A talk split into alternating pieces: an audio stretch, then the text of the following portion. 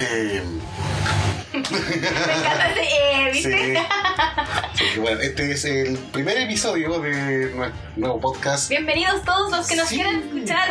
Bienvenido. Sí, bienvenido a todos los que llegaron aquí. Todos los que pudieron llegar aquí de alguna u otra forma, sean Sí. recomendados o hayan descubierto este podcast por alguna razón. Sí, a tener que jugar bien los hashtags para eso. Eh, Ocupar la creatividad. ocupar la creatividad. Bueno, este es el primer episodio del podcast de punto PSD, así tal como se le punto la palabra PSD. Así que bienvenidos a Punto PSD, el, podcast sobre dise- dise- diseño y desarrollo. Bueno, eh, yo soy Nicolás, soy desarrollador full stack y también soy Scrum Master. Y yo soy Medi, diseñadora gráfica, UX, UI Designer. Bueno, eh, decidimos hacer este podcast primero porque hay un montón de temas en los cuales queremos conversar y hay muchos podcasts en inglés que los manejan. Y yo creo que eso es lo principal que queremos rescatar en este podcast, que al menos yo, y creo que también Nicolás, escuchamos mucho material de afuera, tenemos mucho conocimiento de afuera y queremos que esto también se refleje un poco en nuestro país y en nuestro idioma, porque muchas veces traerlo como a, a nuestra realidad es, es totalmente diferente. De hecho, uno de los temas tiene mucho que ver con eso. Sí, y uno de nuestros temas, el tema que vamos a hablar hoy día por primera vez es la agilidad a la chilena. Y decimos a la chilena porque aclaramos que nosotros somos chilenos. Así que si son de otro país de habla hispana, Cuando lleguen a Chile se van a cuando dar lleguen cuenta. a Chile se van a dar cuenta de Sí. qué es lo que está pasando aquí.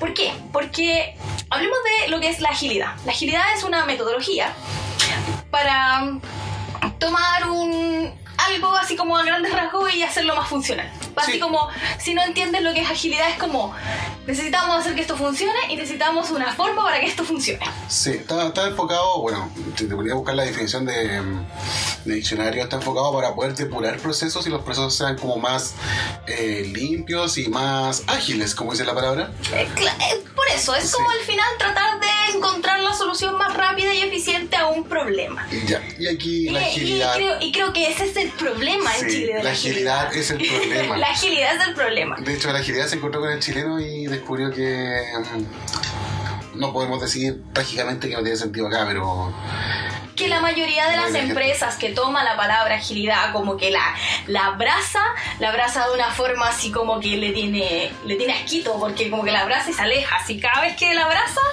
como que le cuesta un poco entender cómo funciona la agilidad. y eso ocurre por, unos, por un motivo súper simple. Bueno, yo creo que primero, primero antes de, de decir por qué la agilidad está como así en Chile, hablemos de cómo se creó la agilidad. ¿De dónde nació la palabra agilidad y de dónde creó esta metodología agilidad? O sea, tiene que existir un, un punto donde alguien dijo como, esto va a ser agilidad. Bueno, agilidad tiene que ver como mucho antes de la Primera Guerra Mundial, no, de la Segunda Guerra Mundial, mejor dicho.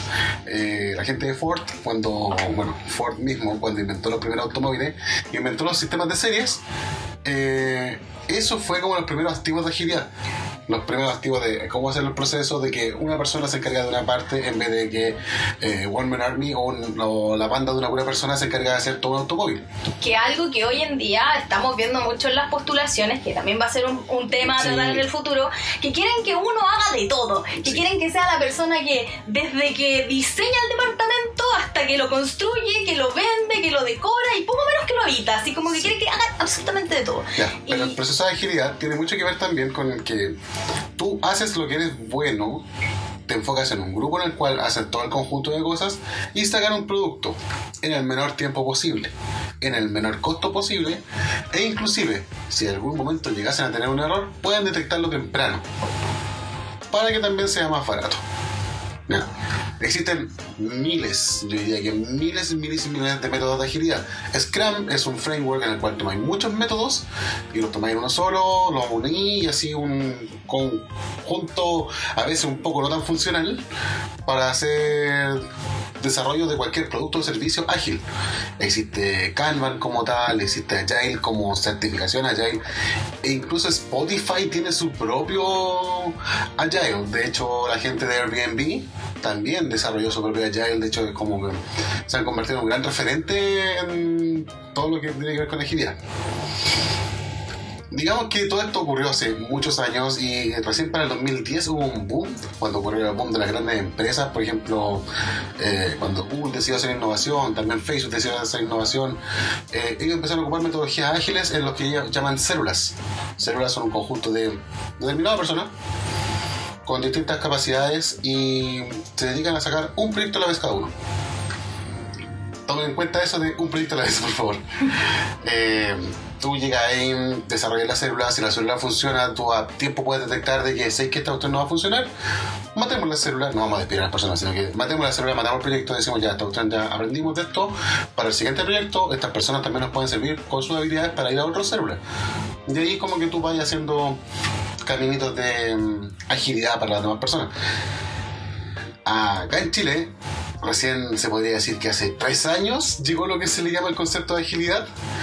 Así como cloud computing llegó este año prácticamente para muchas empresas grandes. Y pareciera que todas las empresas grandes quieren subirse en el carro de la agilidad.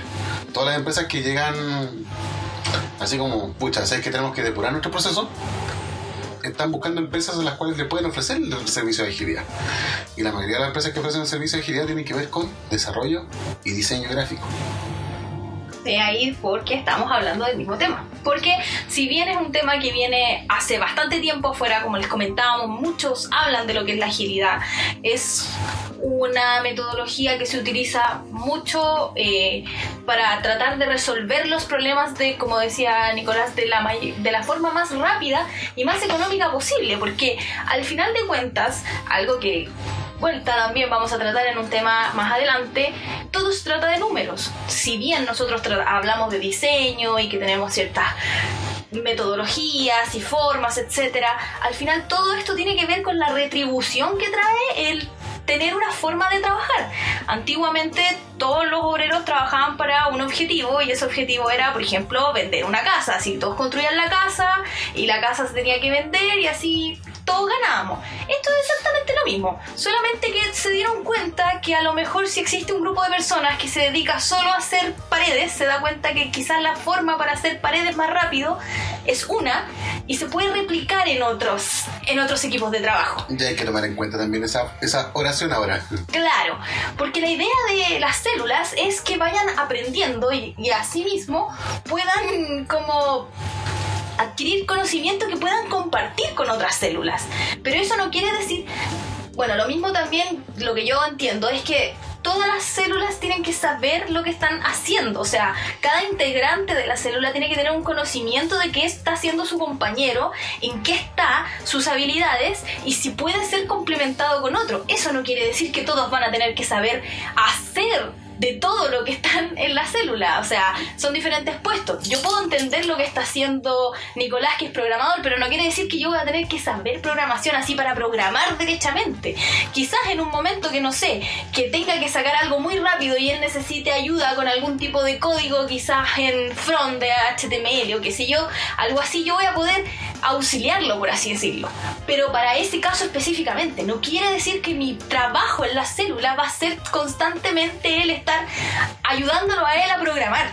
Y creo que ese es uno de los problemas de las células de la agilidad la chilena. De hecho, que, literalmente quieren que nosotros sepamos de todo y hagamos de todo y que todos hagan de todo y que si despedimos a alguien no importa porque no es indispensable. Ok, completamente válido. Nadie es indispensable, pero hey, si todos nos dedicamos a hacer de todo, esto no va a resultar bien, no sé. Es que, bueno, aquí se ocupa mucho el término de One Man Army, el hombre, así como la armada de una pura persona. El hombre orquesta se llama aquí en Chile. en Chile. El hombre orquesta. Sí, eh, bueno. Hombre, mm, orquesta. Sí. Debería ser como persona o ser. No, creo que existe así como la versión la versión eh, neutralmente debería ser neutral sí pero ya Acá el problema que las grandes empresas tienen es que acá nosotros ocupamos mucho el sistema de cascadas. Por muchos años las empresas grandes ocuparon cascada. ¿Qué significa eso de cascada? Súper simple. Se sienten un montón de ingenieros comerciales a decidir cuáles son las nuevas cosas que quieren hacer por una empresa. Que en teoría, en las células, los ingenieros comerciales son los los PO o los stakeholders que, sí, ¿para qué andamos con cosas? Hoy en día ellos como que ocupan un poco ese rol Es que, la, es que, comerciales. sí, que el asunto es que la, la figura de ingeniero comercial como que no tiene razón de ser dentro de una célula ágil. Y no lo digo eh, aquí con una opinión sesgada, sino que aquí hay una cuestión que acá en Chile tenemos exceso de eso. No es una no es una no es una novedad. De hecho, la semana pasada en un artículo de Diario de la Tercera decía que tanto enfermería como ingeniería comercial son unas carreras más copadas que existen. ¿Por qué? Porque siempre se relaciona ingeniería comercial con gerencia. Exacto. Gerencia, administración. Tú eres, tú estudias para ser gerente con esto supuestamente. Lo cual encuentro que Debo, debo, debo hacer un paréntesis. Ujú. Yo una vez en el lugar donde trabajo eh, hubo una niña de práctica que se quejaba mucho y le estaban haciendo práctica en otra área que no tenía que ver con lo que era ingeniería comercial, tenía que ver más con lo que es marketing. Y ella siempre se quejaba diciendo que ella había estudiado para ser gerente, no para estar entendiendo las metodologías y lo que era analytics ni AdWords, que son las cosas que ve marketing. Paréntesis porque parece que de verdad hay gente que cree que porque estudia ingeniería comercial estudió para ser gerente, cosa que... Es que no solamente pasa eso, de hecho en informática, en mis primeros años universitarios, eh, tenía mucho contacto con gente que iba en su último año. Eh, porque lo ayudaba con sus tesis, gente que no sabía programar y iba a la universidad. Pero ¿qué es lo que ocurre? Ocurría que eh, muchos de ellos no sabían programar, pero sabían gestionar. Y muchos de ellos egresaron sabiendo gestión y cero, cero programación. Y un mito que tú escuchas o lees mucho en internet de que todos los programadores que, no sé, pues se graduaron pre-2010, eh, o todos los eh, PM pre-2010, no saben programar, solamente saben gestionar. Y el asunto está en que ahora le apareció agilidad encima. Y la figura del PM en informática en agilidad no existe. No existe, no existe un product manager porque no existe el sistema de cascada. Como decían antes, el sistema de cascada, tú llegás y tomáis un montón de ingenieros comerciales diciendo, no sé, una empresa de telecomunicaciones diciendo, ¿sabéis qué? Tenemos que, eh, vamos a crear un sistema de notificación universal para todos. No sé si existe en este momento, pero ellos llegan y dicen, ya, ¿cómo lo vamos a hacer? ¿Sistema de notificación universal? Eh, sí, tenemos que primero contratar una base de datos, dicen ellos. Así mismo. He estado en reuniones de esa clase tenemos que contratar ingenieros para esa base de datos, tenemos que contratar también ingenieros para eh, montar el sistema, tenemos que contratar también espacio en rack, tenemos que contratar esto, tenemos que contratar... Y empiezan ellos a definir cuánto tienen que gastar, cuál es el proyecto, cuál es eh, lo que necesitan del servicio y cómo van a ser la estructura del servicio. También definen cuáles son las métricas, cuáles son los tiempos, cuáles son eh, el gasto que va a tener eh, y después dicen el proyecto tiene seis meses para ejecutarse y el proyecto empieza atrasado, como decimos siempre, y crean la famosísima carta Gantt. Que la carta Gantt Dios. es el objeto tangible de lo que es la cascada. Si uno mira una carta Gantt, dice todo tiene una dependencia, todo tiene que, cada vez que vaya a hacer una función, cada vez que vaya a hacer un servicio, cada vez que vaya a hacer un cambio, tiene que pasar por esa carta Gantt.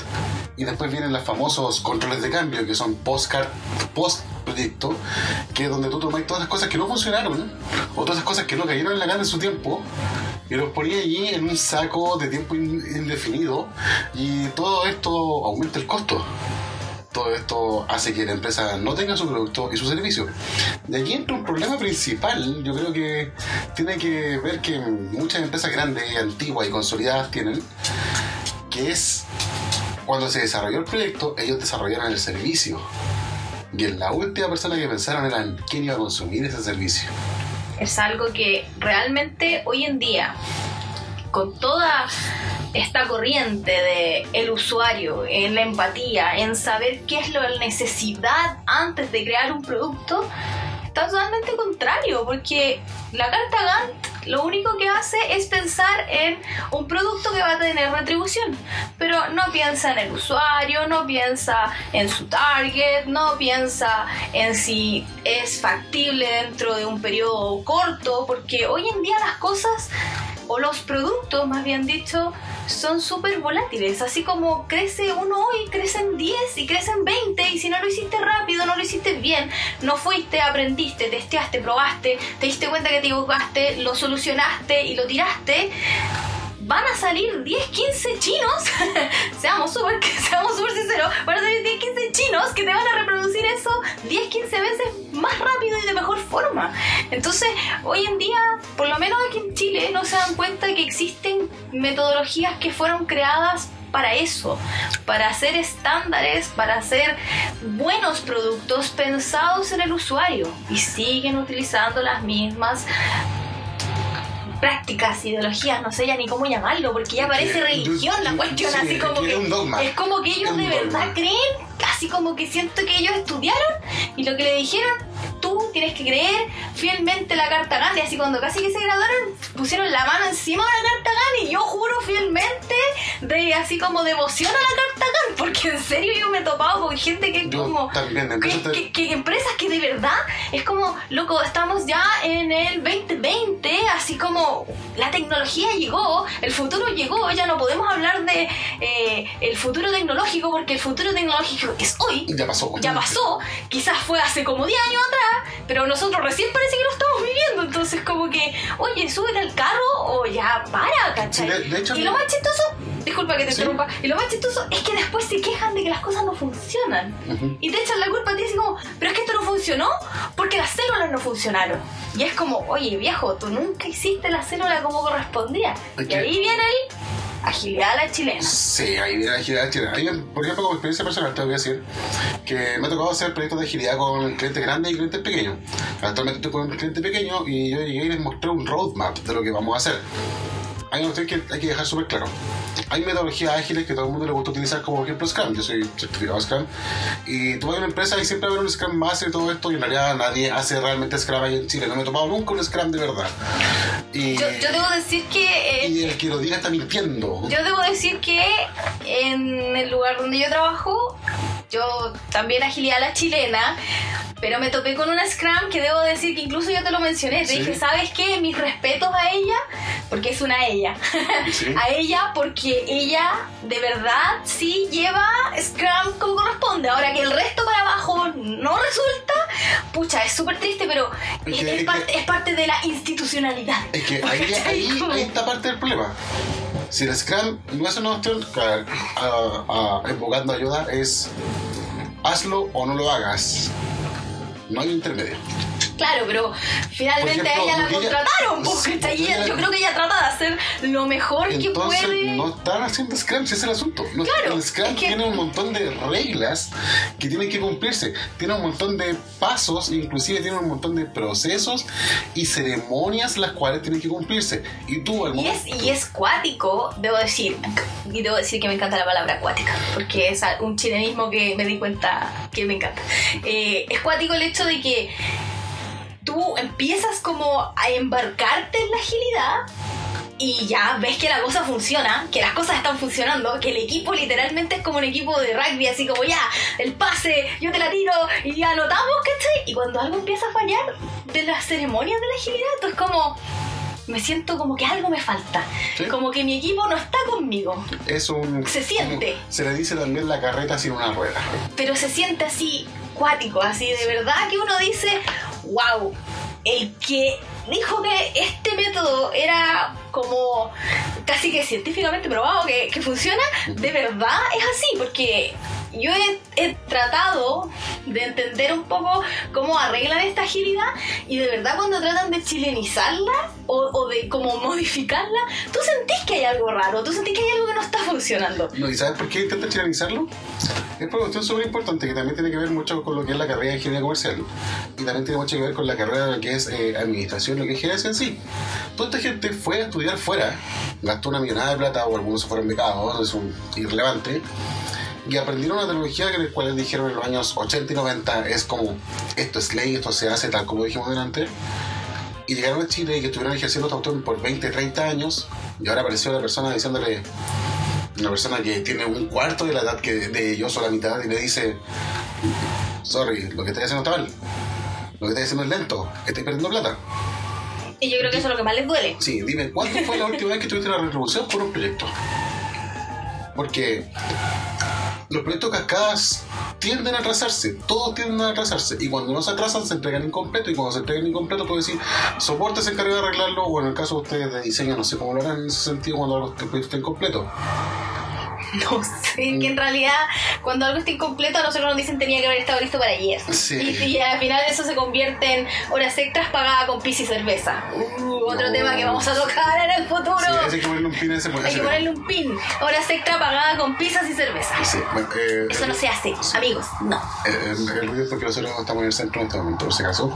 Ya, pero, ¿qué es lo que pasa? Llega esta gente con llegas y decís, ¿sabes que existe una metodología que inventaron en Toyota? Eh, para hacer más procesos ágiles. Y ellos dicen, ah, pero va a hacer auto. Ya. Pero tú la metodología ágil puedes ocuparla tanto de como desarrollo, diseño, inclusive en la construcción. Actualmente en las construcciones que se ocupan en Santiago, la Cámara Chilena de Construcción está ocupando mucho lo que son las metodologías ágiles para hacer que los procesos de construcción sean más rápidos, sean más eficientes y así molesten menos a los vecinos. Así de importante es la agilidad.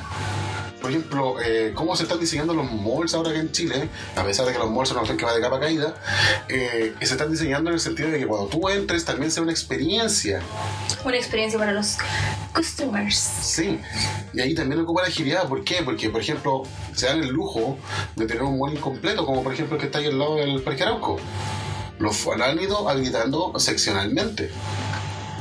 Y eso todo tiene que ver con la agilidad. Y la agilidad, tú entregas el valor, el mayor valor al cliente en el menor tiempo. Tú, por ejemplo, ordenás todas las necesidades que tiene el cliente, así la famosa stories, así la famosa. mm, eh, ¿Cómo se llama esto? El, back- el backlog. Y tú llegáis después con, tu, con el equipo y tú decidís, ya, vamos a hacer este mayor de cosas porque el cliente necesita esto antes. Pero llega un gerente de una empresa grande y dice, quiero ver la carta Gantt. Y tú le dices, en agilidad no existe la carta Gantt. Y esta gente entra en pánico. Entra en pánico. Por ejemplo, mi cliente actual, yo digo, les dije, ¿sabes qué? No, no, no te vamos a hacer una carta por lo que estamos haciendo. De hecho, le hice un roadmap, así como, ¿qué- ¿cuáles son los caminos a seguir? Porque tenemos eh, o puntos que tenemos que llegar y decir, ya, este es un hito que tenemos que lograr. En tres meses tenemos que lograr este otro hito. En un mes más, entre medio en paralelo va a haber este otro hito. Y ellos dicen, pero espérate, ¿se puede paralizar? Por supuesto que se puede paralizar. No es eficiente, pero hay algunas cosas que se pueden hacer en paralelo si tienen equipo para eso. Y también es un tema importante. Esta gente dice, ya, agilidad. Sí, una célula ágil se recomienda que sean cinco personas. Y ellos dicen, no, pues contrátame dos nomás. Contrátame dos y que dupliquen la pega. Y que dupliquen la pega. O, eh, como dicen acá, los, pucha, es que no quiero sonar sesgado en contra de los ingenieros comerciales. Pero hay un dicho que dicen que los ingenieros comerciales son los que piensan, o los, o los product managers, o los, no sé, em, ¿cómo decirlo? Este, eh, el, el PM, ¿cómo dicen acá en Chile? El, el product manager. El project manager. Ah, sí, el, el- sí, el project manager.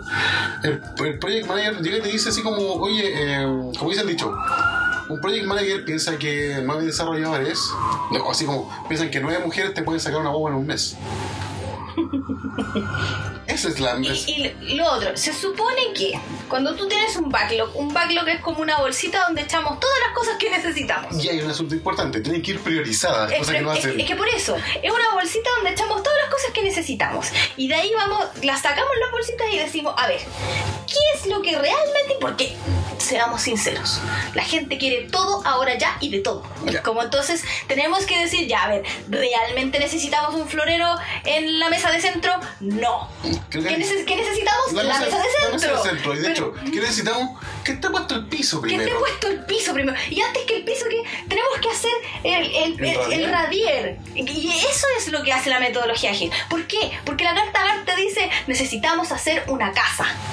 Sí, no, de hecho, Y la casa, y necesitamos el living de la casa. Y cuando tú ya empezás a hacer la casa, te vas dando cuenta que para hacer el living necesitáis un piso, necesitáis saber si el piso va a ser de cerámica, de cemento, de madera, como que no sale nada explicado en realidad en la carta GAN. O sea, como que sí, sale explicado, pero ¿para qué vamos a andar con cosas? No es como que te entregan un brief, otro tema del futuro, como que te entregaran un brief y te dijeran así como, esto va a ser así, así, y esa. En cambio, con la agilidad uno va diciendo ya, tú me estás pidiendo un living. ¿Qué para ti es lo que un living debe tener? Ya, el living debe, No, no, debe- no, debe- gracias debe- porque- debe- debe tener sillones, debe tener un piso, debe tener una puerta y una ventana. Aquí, aquí pausa. ¿A quién le preguntáis eso? ¿Cachai? ¿Le preguntáis eso al product manager o a la persona que va a vivir en ese living? Bueno, que va a tener ese living para vivir. Se supone que estamos creándolo para un usuario, Sí. pero como en la carta GAN no hay un usuario, es como que tú le preguntáis al, al el product manager así como, oye, ¿y tú cómo crees que, que, que, que es la casa que vamos a hacer? Así como, De hecho, de hecho en informática... y lo, hacen- y lo chistoso es que con esa información tú tenés súper información incompleta como, como se hace hoy en día porque tú no sabes si la persona es de un estatus alto, si es de un estatus bajo, porque ellos quieren una casa estándar, ¿cachai? eh, quieren la casa, eh, quieren la navaja suiza, que sirva para todos. claro, y que sirva para todos. Entonces, el, el problema es ese. El problema es que no todos los usuarios quieren piso de madera. A lo mejor algunos lo quieren de piso flotante, a lo mejor otros quieren de piso vitrificado, otros lo van a querer de cerámica, lo van a encontrar muy frío, etcétera. Porque hoy en día los usuarios son diversos. No existe una sola persona que le sirva todo para todo. Y creo que ese es el problema grande que tienen los No. ingenieros comerciales. No, no, no, no es el asunto. De hecho, la gente ahora está tomando la diversidad que existe como cliente, la diversidad que existe como, no sé, usuario final para, para el informático, eh, lo están tomando como excusa para decir la agilidad no funciona. Y es como, sorry compadre, la agilidad no significa que tú vayas a terminar el proyecto en una determinada fecha. Eh, no quiere decir que tampoco tú estás cortando los tiempos de trabajo, así como ya eh, es un 25, 30, 50% menos de tiempo. La agilidad quiere decir que tú, el mayor producto de valor, lo vas a entregar primero que una cascada. Una casca- y lo otro, la agilidad incluye mucho lo que son participantes, o que participantes activos. Bueno, ¿y cuál es el otro problema de la cascada? Versus la agilidad. La agilidad viene y dice, tenemos que tomar una decisión. El piso va a ser de madera o de cerámica. Y la célula se junta, investiga, ve y toma una decisión y dice, nosotros nos arriesgamos porque conocemos a nuestro usuario y decimos que va a ser de madera. Ok, de madera. ¿Cuál es el problema con la cascada? Oye, ¿de qué va a ser el piso? ¿De madera o de cerámica? A ver, déjame preguntarle al gerente. ¿Sí? Eh, ¿De qué va a ser? ¿De madera o de cerámica? El gerente va dice, voy a preguntar a presupuesto. ¿Presupuesto es de madera o es de cerámica? Y presupuesto va y dice, no sé, voy a preguntarle a marketing. Y así van escalando, escalando hasta llegar a quien se les ocurra. Muchas veces se pierde el hilo. Y se pierde el hilo y al final tú preguntas una semana después, bueno, ¿y qué decidieron? ¿Va a ser de madera o de cerámica? Y te dicen, em, déjame, déjame hacer una llamada y te mando un correo. Y pasan dos días y te dicen, de, no sé, como inventemos, de, no, lo vamos a hacer de cemento. Y tú en ningún momento le preguntaste más encima si iba a ser No, de cemento. No, no, de hecho, yo creo Porque yo, es que yo he yo- visto, yo- yo he visto casos peores. Que- yo lo digo porque a mí me ha pasado, que es como que tú les dais dos opciones, que son las dos opciones más lógicas, Sí. las que según tú como célula piensas que podría ser el camino correcto, una hipótesis no testeada, pero que puede ser testeada, y te dicen una opción que no estaba ni siquiera contemplada, Y ¿cachai? tampoco está pensando en el cliente. Y, Y no, no y- está pensando en el cliente, no está pensando en el presupuesto, y muchas veces es de guata, es una decisión de guata, hay que decirlo. No, y de hecho después tú llegas y bueno, había pasado también, yo lo he visto mucho, en pasa mucho en telecomunicaciones, que cuando tú llegas y pedís decir, pedí una consulta tanto al cliente o en este caso, no sé, eh, bueno, sí, el cliente, llegar y decir, oye, eh, ¿sabes que tenemos tal duda con tal servicio? ¿Cómo lo podemos hacer? Y él te dice, ah, a ver, espera, déjame consultar. Y tú perdiste completamente comunicación con esta persona. Completamente comunicación. Este se lo tragó a la tierra. Se lo tragó a la tierra a esta persona. Y va y dice, después como aparece como a dos, tres semanas así, hangover prácticamente, y te dice, ¿y por qué no hay terminado esta cuestión tal como yo te dije? Tú no me has dicho nada. Sorry, sorry, te dice el. Te dice el tipo. Te dice el tipo, oye, yo te pedí específicamente que lo hicieras de tal forma. Te envié la documentación corregida. Y eso es horrible. Porque como te dicen la documentación, tú esperas que dicen ya, la corrección te dicen en un correíto así como, oye, sé que vamos a necesitar que punto A en vez de punto A sea punto C. Pero no, ellos te mandan la documentación completa. Onda, por ejemplo, cuando tú desarrollas un servicio, te mandan de la, se llama la historia, que en la primera página, que sale una tabla en la cual salen quiénes fueron todos los que modificaron la cuestión, la historia, el por qué se creó el servicio, quiénes son los que participaron. Mira, quiénes a, a- esto, a tal. nosotros los diseñadores nos llega algo peor. No, y después llega el llega- anexo. No, a los diseñadores llega algo peor, encuentro yo, que encuentro horrible, que me carga, debo decirlo. Te llega el correo con el hilo que se lo mandaron a otra persona. Ah. Y esa otra persona se lo mandó a otra persona y esa otra persona te lo mandó a ti. O sea, ni siquiera fueron capaces de hacerte llegar la información a ti, siendo que tú necesitabas hacer los cambios en una gráfica. No, no. No te, no te llegan directo, no van y te dicen, fulanito, aquí, eh, porque va encima, te hacen una corrección en, en lo que sea, en Word, en PowerPoint, en whatever, lo que se les ocurra, porque son súper ingeniosos. Y tú cuando lo abres te das cuenta que todo lo que tú fundamentaste, te lo tiran para abajo y te ponen otra cuestión que nada que ver y vienen y te dicen, es que esto es lo que nosotros es el alineamiento que tenemos. Y a ti jamás en la vida te ha llegado un alineamiento, jamás te ha llegado un brief, jamás te ha llegado un manual de marca, jamás te ha llegado nada. Y vienen así como quien dice a decirte, tú deberías haberlo sabido. y el mail ni siquiera te llegó directamente a ti. Sí. O sea, No, y de hecho, ¿qué? Esta- es, es como que, y eso es lo otro, es como que tú como diseñador muchas veces no existes en la empresa hasta que tienes la culpa. Y eso yo lo encuentro heavy. No, y de hecho, hay- Porque me ha pasado. Como experiencia personal, yo tengo que decir que eh, hace años atrás estaba desarrollando una aplicación para, para iPhone, para empresa X, y el punto que necesitaba los colores oficiales de la empresa para poder ponerle la aplicación, lo cual tú necesitas. Y de hecho, el el- la persona que era como el contacto, el punto de contacto que teníamos, no tenía idea. Y nos mandó un correo, el cual era un hilo de más de veintitantas personas, y todos decían un color distinto, un tono distinto en hexadecimal. Yo me metí a la página oficial de esta cuestión y dije, ya vamos a ver la página oficial del color. Y efectivamente tenía como cuatro colores distintos. Onda, para un desarrollador rojo, rojo, así, tú escribes red, pero ellos querían el hexadecimal. Así que yo decidí tomar así como, eh, las mías, dije, capaz que este color sea el que se parece. Y me acuerdo que como la segunda o tercera reunión, el diseñador, que supuestamente el que estaba a cargo del briefing, dijo, perfecto, ustedes están siguiendo el alineamiento. cuestión". Yo dije, no, literalmente, dije sí, literalmente, para poder sacar el logo tuve que buscarlo en internet, para poder sacar los colores tuve que mapear la página a ustedes, ver el CSS de su página y transformarlo en lo que yo necesitaba en, en Swift. Y el loco me dijo, pero, pero es que no, porque hay un alineamiento y todo esto hay que seguir. Y yo dije, pucha, yo tengo aquí una X cantidad de correos pidiéndole a tu jefe los lineamientos. Y mi jefe no resolvió el problema. De hecho, se convirtió en el problema. De ahí también hay un gran, hay un gran problema con la agilidad, porque la agilidad se trata sobre tú tienes que ser independiente en ese sentido y puedes- tienes que resolver el problema tú. Tú como célula, por ejemplo, tú como tu grupo de compañeros de trabajo en el cual estás desarrollando algo, cada vez que se encuentre con un problema tienes que resolverlo en el momento. No llamar a una reunión la semana siguiente. Exacto. Es que yo creo que la gente no- cuando le pones así célula y le, y le pones nombre, porque todas estas cosas son en, en otro idioma, son en inglés, ¿para qué andamos Sí. con cosas? Cuando la gente, por así decirlo, traduce, hace eso, una traducción, no hace una interpretación, no entiende bien cómo son las cosas. A veces lo toma de guata y lo entiende como de una forma y dice, no, esto a mí no me sirve. Pero no toma la raíz de lo que va eso. Y yo creo que cuando ven una célula, ellos piensan que son un grupo de personas que toman pedidos y tienen que hacer cosas. Porque realmente una célula es como un grupo de científicos que vienen y les dicen como, oye, tenemos que resolver este problema. Y que confunden celular con subcontrataciones. Sí.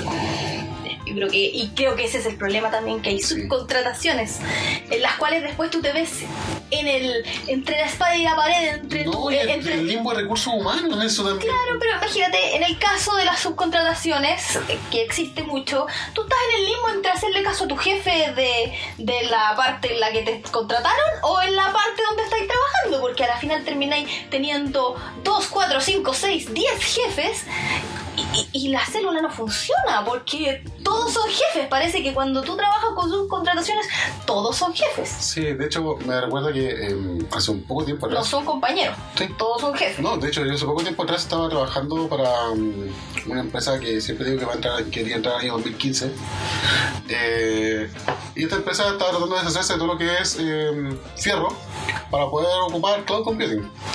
En ese tiempo yo era, para empezar, me vendieron como un experto en cloud computing, siendo que yo había leído, había visto un curso Udemy el día anterior a esa reunión. caso que he visto mucho últimamente y- Sí. y debo decir Yo que eso que- también es tema para, Sí. para futuro porque Los, famosos expertos. A mí me, Uf. me han vendido como experto como en, en tres pegas distintas. uf, ya, fa, sí El asunto es que. eh, y uno y ahí uno tiene que sacar la lloreza Sí. la, la lloreza chilena y y yo, decir estaba, así como yo estaba desarrollando en Go eh, plugins para conectarlo a esta cuestión de. mm, No recuerdo cómo se llama. Terraform. Para Terraform, plugins que no son nativos en Go sin haber escrito antes ninguna línea de Go. Lo cual igual no me complicó mucho, pero eh, el asunto está en que yo tenía que responderle a arquitecto 1, arquitecto 2, arquitecto 3, arquitecto 4. Cuando necesitaba un problema de seguridad necesitaba arquitecto 1, arquitecto 2, arquitecto B, arquitecto tanto, desarrollador tanto, jefe de desarrolladores. Tenía que ir a hablar con la jefa de base de datos, que igual tenía dos.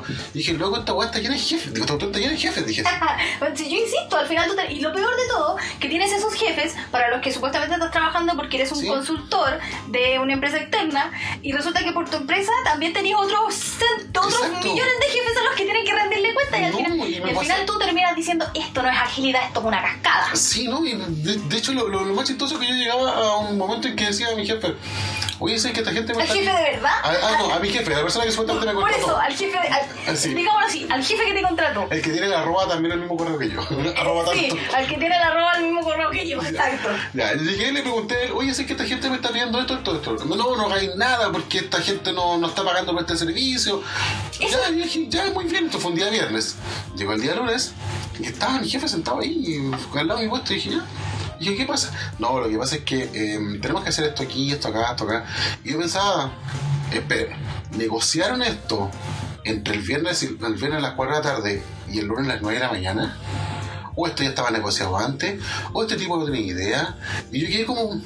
Y eso es lo otro. Tú eres el experto y llegas y no sabes nada. Y no No. sabes, no, no sabes ni siquiera cómo funciona el proyecto. No. Porque al final ellos hacen un negocio y dicen, te vamos a traer al experto. Y resulta que uno llega así como, eh, ya, yo soy el experto. Y uno, como tiene, yo creo que más de dos dedos de frente, dice, ya, voy a, voy a hacer mi rol de experto porque por algo me traen aquí, por algo me están pagando lo que pedí, ¿cachai? Pero al final te vas dando cuenta que hay mentira tras mentira, tras negociaciones, y tú vayas así como, wow, wow, wow. Como dicen los gringos, el Snake Oil, nosotros nos convertimos en aceite Eh, esto no es lo que a mí me dijeron. Y Sí. termináis así como en una espada y la pared entre tu jefe, el que tiene la arroba igual que tú, Mm. y los otros jefes, Arroba cliente. arroba cliente, y quedáis así como... Ya, ¿y ahora qué hago? Sí. ¿Qué hago? Porque a mí me ha pasado. De hecho, a mí me Me ha, pas- me ha pasado que también es como que vienen y me dicen, es que tienes que hacer esto, esto, esto y esto, y yo quiero esto, esto y esto, y resulta que después tú llamas al jefe que tiene la misma arroba que tú y te dice, no, es que eso no está negociado. Y de repente aparecen con un contrato y te dicen, pero es que esto sí está negociado. Y tú decías así como, ¿y esto en qué momento pasó? Así como... Esto fue negociado en el año 1700 y tanto, así como. Y tú así como... Antes de que tú a trabajar. Y tú así como, pero es que a mí me trajeron para otra cosa. Sí, de hecho. Y, resulta- y pasa que después uno empieza a hacer cosas para las que no había llegado. Y resulta que te vas enterando en el camino que sí te habían contratado para eso, pero a ti no te lo habían dicho, que era Exacto. diferente. Yo siempre me he dicho como que se guardan esa clase de como cláusulas bajo, el, bajo la manga, así como que, ah, ya, este loco se le acabó la buena voluntad. Esta es la negociación. Y sacan así como la pistola en la mesa, así como, ah, esto es lo que nosotros negociamos. O te moví o te pegamos un disparo, así como, en el sentido como llega y dicen, bueno, entonces podemos prescindir tus servicios, porque eso es lo otro, que eh, Porque- tienen de la mano. Porque... Mm, Para no decir reparte el cuerpo. Porque tú no eres indispensable, porque nadie es indispensable en la empresa, y así como tú hay como 10 afuera esperando por la pega que tú quieres, y oye, qué horrible negociar así, qué horrible tener que llegar, y yo digo, qué horrible, qué terrible, pero es cierto, es horrible darse cuenta que nos crean ansiedad, Sí, y eso Es- está todo es en heavy. contra de la agilidad. y todo Lo eso único- está en contra de la agilidad porque se supone que uno igual debería poder tener la libertad de tomar decisiones y equivocarse. Y yo creo que aquí está el problema. Sí. Le tienen un terror a equivocarse. Es que ese- Le tienen es así un pánico a equivocarse. Ese, ese es el asunto. A- a- al aprendizaje que viene de la equivocación, que Es por que eso... ahí, ahí tengo, tengo que poner como un punto a favor y un punto en contra. Porque muchas empresas tienen miedo a la parte de equivocarse porque piensan que es caro. Pero yo encuentro que es más caro estar seis meses haciendo un desarrollo y después cuando te hacen la entrega de llaves y a nosotros que no funciona, a nosotros que no, nadie la usa. Literalmente es como que te más entregaran el departamento y el baño no funcionara, la ducha no tiene agua, y no tenéis ventanas. no tenéis ventana, la cocina no prende y es como que bueno, y me están vendiendo una casa que, que no puedo usar. Sí. Y tú así como, lo siento, yo estoy subcontratado, No, me dijeron no, que hiciera ni, ni siquiera eso, ni siquiera eso, tú llegas y decís, bueno, estamos a 28 de febrero y se acabó el proyecto. Y no más fondo. Y no, no- pero dicen, nada, pero está la garantía. Eh, bueno, cuando se echa a perder algo lo que hicimos, dale. Pero, La, la carta GAN dijo- decía que tenía que tener una casa, lo que pudiera tener techo, que pudiera ir dormir Sí. y vivir. Sí, esa es la carta acá. Y esa es la carta GAN. Y bueno, en ninguna parte decía que el baño tenía que funcionar, ni que la cocina, ni que el lavamanos, ni que la ducha, ni que tuvierais que tener piso que no fuera de pasto. Sí. Así que le entregamos un proyecto incompleto. Un proyecto incompleto, de hecho. Oh, un de proyecto hecho, incompleto. Espero, espero algún día en mi vida, antes de que me jubile, antes de que vaya a retirarme así, a ir a un país más tranquilo, eh, espero algún día ver un proyecto completo terminado. Qué, qué- Espero. qué terrible. Espero. Qué terrible llegar a decir, pucha, sabéis que en verdad mi expectativa de vida es antes de morir ver un proyecto terminado. De hecho, a, a mí me ha pasado que yo he estado como. Eh, me he topado. Me to- tengo recién 31 años y me he topado dos veces con dos proyectos en los cuales he tenido que meter mano. Así como, ya, ¿por qué? Así Yo creo que eso es lo más terrible. Cuando tenés que agarrar. Mira, yo recuerdo que cuando estaba estudiando, siempre nos hacían analizar cosas de publicidad, de marketing, etcétera. Y uno siempre decía, oh, cómo el diseñador pudo hacer esto y no sé qué. Hoy en día yo creo que cuando a ti te pasan la pega de otro diseñador y tú la tomás y así, pobre hombre o pobre mujer, cómo tuvo que sufrir para poder sacar No, esto adelante. Esa publicidad que tú ves en la calle y están en mal día- recortado el pelo, decir, y hoy en día tú decís, cuando yo cada vez que veo algo así como, como en una publicidad que tiene una yayita, por así decirlo, yo digo, pobre diseñador en práctica, ¿cuánto le habrán pagado para hacer esto? Porque No, oye, cada hoy vez- en día, hoy en día los prácticas, hay que decirlo, pobres practicantes, es como que los tiran al agua con tiburones, así como, o sea, no, o sea, está bien, está bien que tienen que aprender y todo, pero, Es que- es que- pero ni siquiera le ponen un tutor, es como... Mira, yo te voy a decir, tiburón está exagerando. Yo diría que te ponen dentro de un balde, ni siquiera con cangrejos, te ponen en un balde lleno de babosas. La cuestión debe ser la cuestión más desagradable del mundo. Tú vas así con toda la esperanza de práctica de decir, voy a ser un buen desarrollador, voy a ser un buen diseñador, voy a ser un buen Ay, pero tenemos tal". cerveza y pizza. Y cuestión, y tú decís, oh, esta pega los días viernes se toman una cerveza, o los días viernes se dedican, no sé, a hacer charlas. Y después te das cuenta que en realidad está lleno de un balde lleno de babosas, así como que loco. Eh, Ya, no pero, de aquí. pero tenemos cerveza y pizza. Cerveza y pizza, así como. O sea, qué mejor que te paguen con cerveza Sí. y pizza. Ya, pero lo que Ya, te y eso paga el CAE. Sí, eso paga mi universidad. Eso paga mi universidad. Sí. Lo. El, equivocarse, eh, ahí tengo que darle un punto a favor y un punto en contra. El punto a favor es que equivocarse temprano es más barato que equivocarse al final de que tú, cuando tú la. Hay mucha gente que se llena la boca hablando de eso. Sí. Dice, no, que, que ya, ¿qué aprendimos? ¿Qué aprendimos? Pero Pero no aprendiste. Ese es el asunto. ¿Cuál es la, el aprendizaje que tuviste? ¿Cuál es el momento en que tú llegas y decís, ¿saben qué? No vamos a volver a hacer esto. Porque no pasa. Hay O- empresas que se llenan la boca O realmente decir, no tenemos dedos para el piano. Sí, Porque yo, yo encuentro que también el que mucho abarca poco aprieta. O sea, decir, oye, nosotros hacemos de todo, tampoco es la idea. O sea, No. decir, me equivoqué, esta área no es mi área, no es mi fuerte, no vamos a volver a meternos aquí. Pero es como que eso. Ya, pero todo ese tipo de cosas, todo ese tipo de cosas después los clientes lo perciben. Una empresa grande percibe porque dicen, pucha ya, estos locos se equivocaron, ya, muy bien, pero estamos haciendo las cosas. De hecho, me pasa con mi cliente actual. Eh, dicen, ya, el, el, el proveedor anterior que tenían, sí, se equivocaron y todo eso. Pero llega un punto de tolerancia en el cual el cliente no puede seguir gastando plata. No puedes tener, seguir literalmente viviendo seis meses, como dicen los romanos, chupando la teta de la misma, de la misma, de la misma loba. No puede estar tanto tiempo, onda. se aburren los clientes, se aburren. Onda. Un cliente en realidad, ellos te dicen, ya, yo quiero el mayor valor en el menor tiempo posible. Pero sí, y aquí yo- ocurren esas cuestiones, las atrocidades como el MVP. El MVP tú llegáis y decís, puta, el MVP es una guay que no termina nunca. La Oh. P de pi, de pi ¿Saben- no es saben qué es lo terrible? es ¿Saben- permanent. ¿Saben qué es lo terrible? Que en reuniones de metodología ágil, a mí me han, pero chocado muchas veces que todo el rato es, ya, ¿y cuándo es el MVP? ¿Cuándo es el MVP? ¿Cuándo es-?" Y es como, amigo, aquí tenemos Agile, no deberíamos tener MVP. Ujú. ¿Qué está pasando? ¿Cachai? Yo creo que esa- esas son como las señales No, de alerta. lo otro- lo que tú llegáis y decís, ya, vamos a trabajar en base a un MVP. Ok, un MVP tú llegáis y pensáis que es como una cuestión completamente de juguete. Es una cuestión que tú llegáis, lo presentáis a inversores y decís, sé que en el futuro esta cuestión va a funcionar bacán, pero lo que estoy mostrando es como lo básico, onda, la un M de prototipo. mínimo. Como un prototipo. Mínimo producto viable, mínimo producto vendible. ¿ya? Para tener fondos, Sí, para para, tener para poder decir, oye, mi idea es bacán, mi Pero idea las es empresas de desarrollo te dicen MVP básicamente como una cuestión terminada. Claro. dicen, no, es que vamos a poner validación de no sé qué chucha biométrica. Y es como loco en un en MVP no necesitáis que el autor tenga validación biométrica.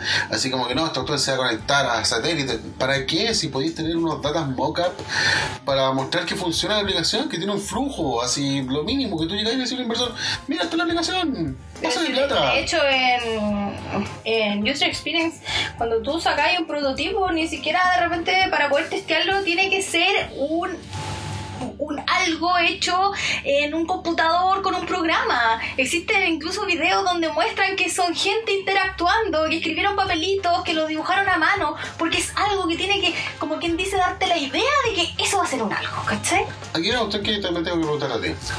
Dentro de ella, dentro de todo lo que es la metodología ágil, hay un proceso que se llama entrevista. Que cuando tú quieres saber qué es lo que realmente necesita el cliente o no. ¿Has visto alguna empresa que se dedique a hacer eso? O sea, hasta el momento en las que yo conozco, que yo tengo conocimiento, no he visto ninguna que tenga eso. Sí he conocido empresas que toman más que Agile, más como, como abanderado, por así decirlo, la experiencia de usuario y ahí sí se hacen entrevistas con usuarios, se hacen los, las personas, que son estas como tarjetitas donde uno crea los, los customers, ¿cachai? Se hacen las investigaciones y creo que por ahí iría. Pero no así como, por ejemplo, cuando realmente tienes que Pero tú estás hablando, por ejemplo, de producto y servicio en particular. Claro, en particular, pero no he visto así como... Yo, yo- tú trabajas en una empresa de marketing o hay gente que trabaja en empresas de marketing que conoces. Yo conozco gente que trabaja en empresas de marketing, conozco, empresas, conozco gente que vende los servicios de UX. Pero ninguna de toda la gente que conozco hace eso. Siento que lo. Es que es chistoso. Yo siento de que incluso los malls tienen mucho más claro quiénes son sus usuarios que de lo que son las personas con para las que trabajamos. O sea, como que siento que la persona que trabaja en el McDonald's de, no sé, pongámosle en el McDonald's de Santiago Centro, tiene súper claro quién es su target, quién va a ir, a qué hora va a ir, cómo le tiene que vender el producto, cómo le tiene que ofrecer. Yo creo que esa persona sabe mucho más de su usuario que nuestras empresas grandes que creen o dicen tener conocimiento de los usuarios. Así como que realmente yo siento que no, no hay una exploración, o sea, realmente yo creo que aquí yo no he conocido todavía una empresa que tome una marca y, y diga, oye, ¿quién, quién, quién consume este, este producto? Oye, y si, y siempre- si vamos y si vamos a la calle, yo debo decir que yo lo he propuesto y me han dicho que es una pérdida de tiempo, Es que yo- pero, pero, yo- ¿qué, yo qué te solo- cuesta ir a la calle y como que así con toda la persona del mundo y decir como, oye, tú conocí esta marca, ¿me podéis conversar un poco? ¿Sabéis que yo estoy haciendo una investigación en verdad? Te puedo regalar un chocolate. No sé, así como un soborno, porque la gente no habla porque sí, como que le da miedo. Sí, hay- Entonces hay como que pasa no, que- no sé, así como que, pucha, sí. Es que yo creo que todo parte de lo mismo, así Sí, como a mí- que a se mí me pasa- olvida que somos A mí me pasa, por ejemplo, que yo tengo problemas con un X super heavy con algo que usan todo el mundo, todo el tiempo, que es con el metro.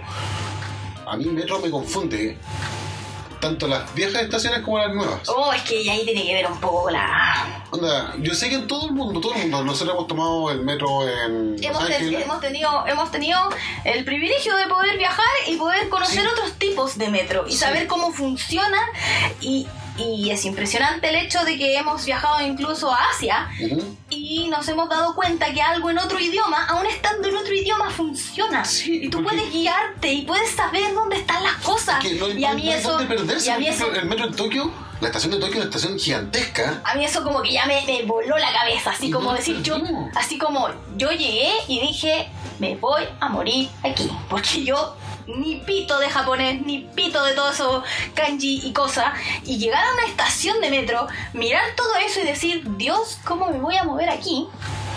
Y tú decís ya, la primera, así como ya, eh, Google, sí, pero como que en ese momento no teníamos internet, entonces era como, ¿qué hacemos? Y te pones a mirar, como que te echas un poquito hacia atrás, ves como el espectro completo y dices, wow, wow, no entiendo nada y a la vez entiendo cómo tengo que llegar.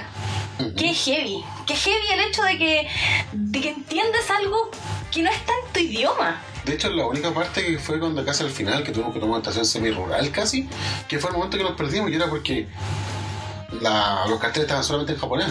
O los carteles tenían poco iconografía. Bueno, y ahí yo creo, yo creo que ahí también parte un poco la importancia, no teníamos un poquito el tema, pero es bonito darse cuenta en otros países como la gráfica, algo que dicen que no si la gra- aquí, me carga esa frase, la voy a decir aquí y ahora. Y con me esto, carga, con esto, con esto hilamos el siguiente esto, tema. claro, y con esto hilamos el siguiente, me carga que digan que la gráfica no importa. Oh. Oh, Dios mío, que me... ¿Para qué me anda con me pelota cuando dicen?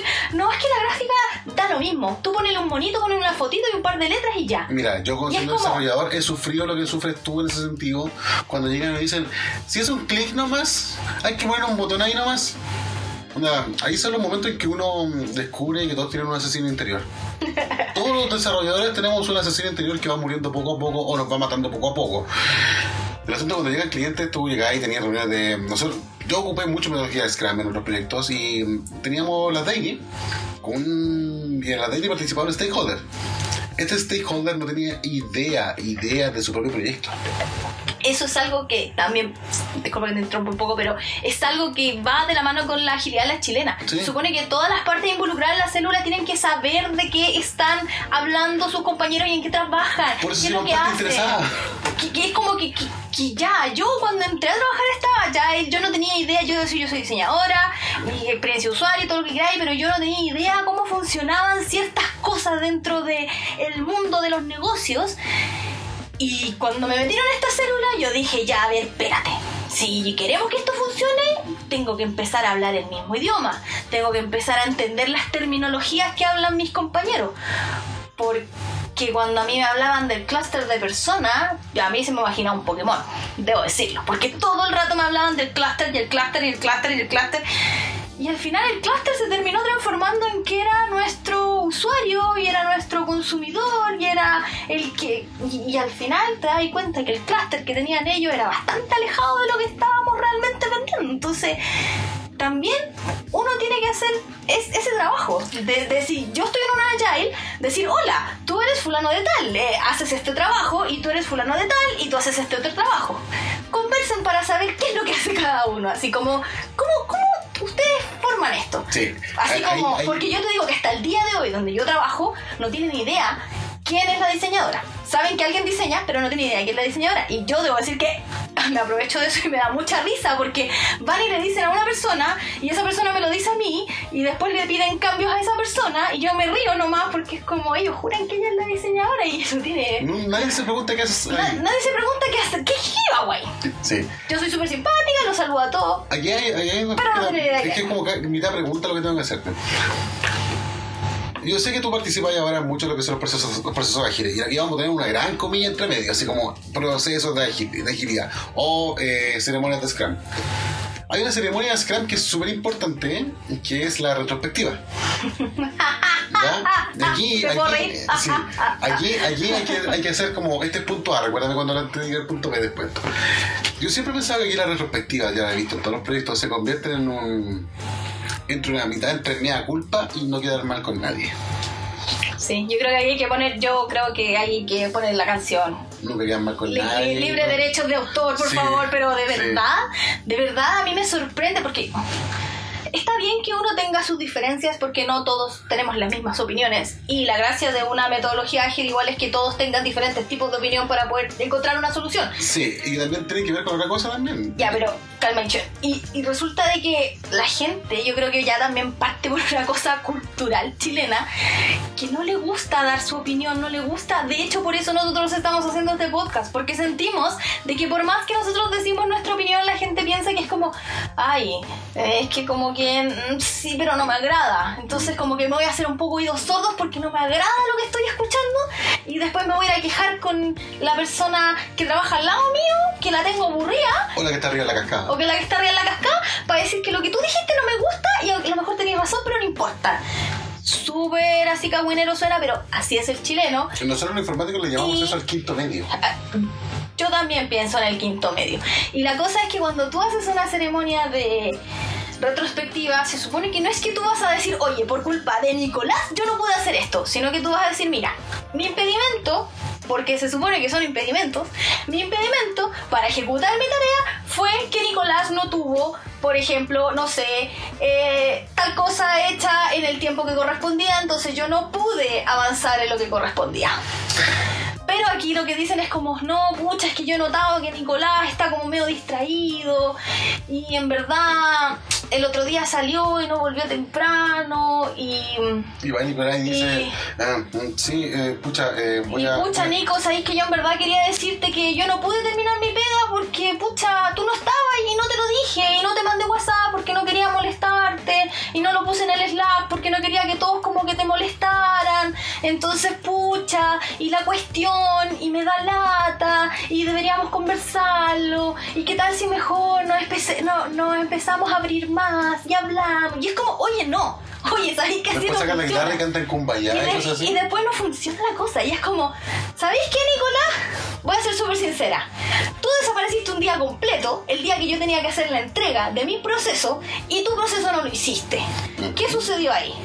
Yo eso le di cuenta a la Scrum Master, no lo puse en el Slack porque era un problema que teníamos que discutir nosotros, pero lo hago aquí en la retrospectiva porque quiero saber qué pasó, que tú no me comunicaste que ese día no podías, porque si me lo hubieras comunicado nos habríamos adelantado y, te Y no habría- estaríamos aquí. y no estaríamos aquí y probablemente te lo habría pedido antes y habríamos solucionado el problema antes.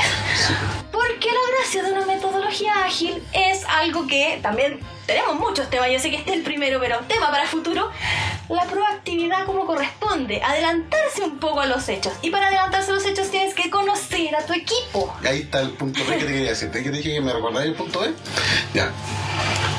Los clientes, o mejor dicho, las empresas cuando tú llegas y decís vamos a hacer una célula Scrum. Sí, llegué a ocupar los sistemas de sprint. Sprint son un periodo determinado de tiempo en el cual tú llegas y decís, ya, eh, un sprint ideal son cuatro semanas o tres semanas. Tú decís, ya, en el primer sprint vamos a hacer X cantidad de cosas del backlog, X cantidad de historias, X cantidad de problemas que vamos a resolver. O en el caso de ustedes, X cantidad de campañas. O X cantidad, no sé, en research. ¿Ya? De gráficas. Gráficas. Nicolás, gráficas. Y gráficas. y gráficas. Y cambios del otro. Ya, y es que ustedes, trabajan como si fuesen servicio, nosotros trabajamos como si fuesen proceso. ¿Qué, qué es lo que ocurre? Muchas veces, y esto usted que yo lo tengo, yo no- nunca, nunca me lo enseñaron a mí cuando aprendí Scrum, tampoco lo he visto en SBOK, es siempre el primer sprint es un desastre. Desastre, onda, cuando dicen así, no, es que nos equivocamos y fallamos, se refieren siempre al primer sprint. ¿Por qué? Ocurre mucho, especialmente aquí en Chile, porque cuando dicen vamos a hacer una célula ágil, ya vamos a hacer una célula ágil, en vez de tomar a la gente que conocen y que saben que necesitan para esa botón, hacen un proceso de postulación. Y traen un montón de desconocidos a sentarse entre cinco personas, mirándose las caras y decirles, ustedes son todos igual de capaces, o todos, todos deberían saber lo mismo. Son completamente independientes, yo no los voy a mirar, yo solamente espero que este gráfico, que tiene 25 ítems, al final del primer sprint tenga uno. Y ahí aparece. Y ahí aparece. Y ahí aparece un stakeholder que dice, y yo quiero que todo me traiga retribución. Sí, Yo quiero que todo ahora traiga ya. ROI. Ahora ya. Quiero que todo traiga ROI, quiero que todo sea... Que, que lo que yo invertí en ustedes se me retribuya literalmente en el primer sprint. Y después llega el Product Owner, que debe ser el, eh, debe ser el equivalente a Product Manager de antiguo. Ah, a mí me pasa que el stakeholder es el mismo que el product manager. Mira qué bonito. Oh, no, eso no debería ser. Ya, mira, pero- mira qué bonito, así que imagínate, Ya. imagínate la doble presión. Sí, el Product Owner llega y te dice, "Hmm, el cliente ahora quiere agregar esta nueva función. Ya, pero esta nueva función hasta el final. Ah, que yo le dije al cliente que iba a estar lista para este sprint. Primer sprint. Y eso me pasó. Y yo No, a mí dije, me pasa todo, y yo todavía. le dije, imposible, estos cabros ni siquiera se conocen cuando yo estaba armando el, el- el equipo. Le dije, estos cabros ni siquiera se conocen, ni siquiera saben cómo es la personalidad. Terminó, terminó el primer sprint y estos dos tipos se odiaban en mi equipo. Y eso es lo otro. Yo les dije, necesito cuatro personas y me contaron dos nomás. Así que, Es que eso es lo otro. Eh, las células funcionan como un equipo, equipo, Sí. como si fuera un equipo de rugby, como si fuera un equipo de fútbol. por eso la metodología Scrum ocupa tu términos de rugby. Entonces tú necesitas, si quieres hacer un jonrón, necesitas un buen bateador. Y Sí. para poder saber quién es un buen bateador necesitas conocer a tu equipo. Y probarlo, Y probar. moverlo, ¿Cachai? A lo mejor el que tú pensabas que era un buen bateador, a lo mejor es un buen base, ¿cachai? Sí, y no, el otro que Y- también piensan que los Scrum Masters son weón que se sienta a mirar a los demás nomás y chicotearlo. Y no, el Scrum Master también puede desarrollar, el Scrum Master también puede gestionar. Eh, de hecho, la, la, la pega principal del Scrum Master es hacer que los, los programadores no tengan que pensar en gestionar, que los locos se dediquen a codear. Por ejemplo, tú llegas y decís, loco, sé que yo te veo muy cansado, porque a lo mejor vas y, te- no sé, pues te vas a tomar un café, vuelve, vuelve en media hora, vuelve en 15 minutos. Así, tú tenés que estar atento también a lo que es tu equipo, porque tú como Scrum Master, tú funcionas como capitán de equipo de fútbol. Tú tienes que llegar y decir a los locos, cambien de posición, vuelven a un lado, hagan esto, hasta acá, hasta acá. Y tú tienes que dirigir el partido desde, por ejemplo, como lo hace en Chile el Claudio Bravo, tienes que dirigirlo desde detrás del arco. Y tenés que, tenés que ver que los mejores talentos también funcionen contigo. Pero eso no pasa, no pasa. Agilidad a la chilena. Agilidad a la chilena. Y ahora vamos a tener que tratar de conectarlo un poco con lo que es el segundo tema, porque Bueno, pero para cerrar un poco, ¿por qué hablamos de la agilidad de la chilena? Porque al acá en Chile no final, existe. acá en Chile, por lo menos yo no, he visto agilidad. No existe, no existe Scrum, no existe agilidad a la chilena. E inclusive, dudo un poco yo de que existe un UX bien aplicado. Como research, por lo menos. Sí, probablemente sí. De hecho, aquí, porque- esa cuestión de que el stack de desarrollo y todo, en el sentido que tú tienes que encontrarte con, con adversidades cuando llegas y decís, quiero una solución para el cliente. Ah, muy bien, este cliente es súper fácil, este cliente es súper corto, este cliente es Ah, ya, muy bien, un proyecto súper pequeño. Y van y te dicen ellos, ¿sabes qué? Necesitamos que sí o sí tengan que ocupar esta base de datos. Esta base de datos es completamente contraria a lo que nosotros tenemos que hacer. Y dicen, no, y ahí murió la agilidad. Murió la agilidad, la agilidad murió en el, punto en que tu stakeholder es tu cliente, tu product manager y también tu product owner, tu Scrum Master, muchas veces el está atado de manos. Tiene tiempo, o sea, sí, o sea, igual no estamos diciendo que, que- que todo va a ser perfecto, porque yo no creo que en estas grandes empresas, así como Airbnb o, o como Spotify, no tengan este tipo de problemas Es que también. O sea, yo creo que En ellos... Scrum, en Scrum, por ejemplo, ellos lo saben. En la gente que, los tipos que hicieron Scrum, ellos saben que Scrum no es perfecto. Saben que les falta mucho para llegar a ellos. Y ellos mismos ocupan metodologías ágiles para revisionar lo que es Scrum. Antiguamente decían, no, los equipos Scrum son de 9 personas máximo. Ahora dicen, no, son de 7. El Scrum de Scrum debería ser gestionado por grupos de 3 y cosas así. Y cada vez va cambiando. Todos los años salen nuevas versiones. Ellos entienden el proceso y ellos se lo hacen parte también. En cambio acá tomaron Es que- el Scrum 1990 Es que y- yo creo que eso, yo creo que así como nosotros decimos hoy, ¿sabéis que agilidad en Chile no existe? Eh, No, nosotros no hemos visto, así que olvídenlo. Esto no está escrito en piedra. Es, las metodologías y las formas de aplicar las cosas cambian, los tiempos cambian, las empresas cambian, las personas cambian. Y esto puede ser que nosotros lo estemos hablando hoy día, 2020, y puede ser que en un año más exista alguna empresa que sí lo ocupe, que sí funcione, que sí crezca. Incluso con toda esta contingencia nacional que está pasando, puede que las cosas realmente cambien y cambien para bien. Entonces, eso es lo otro.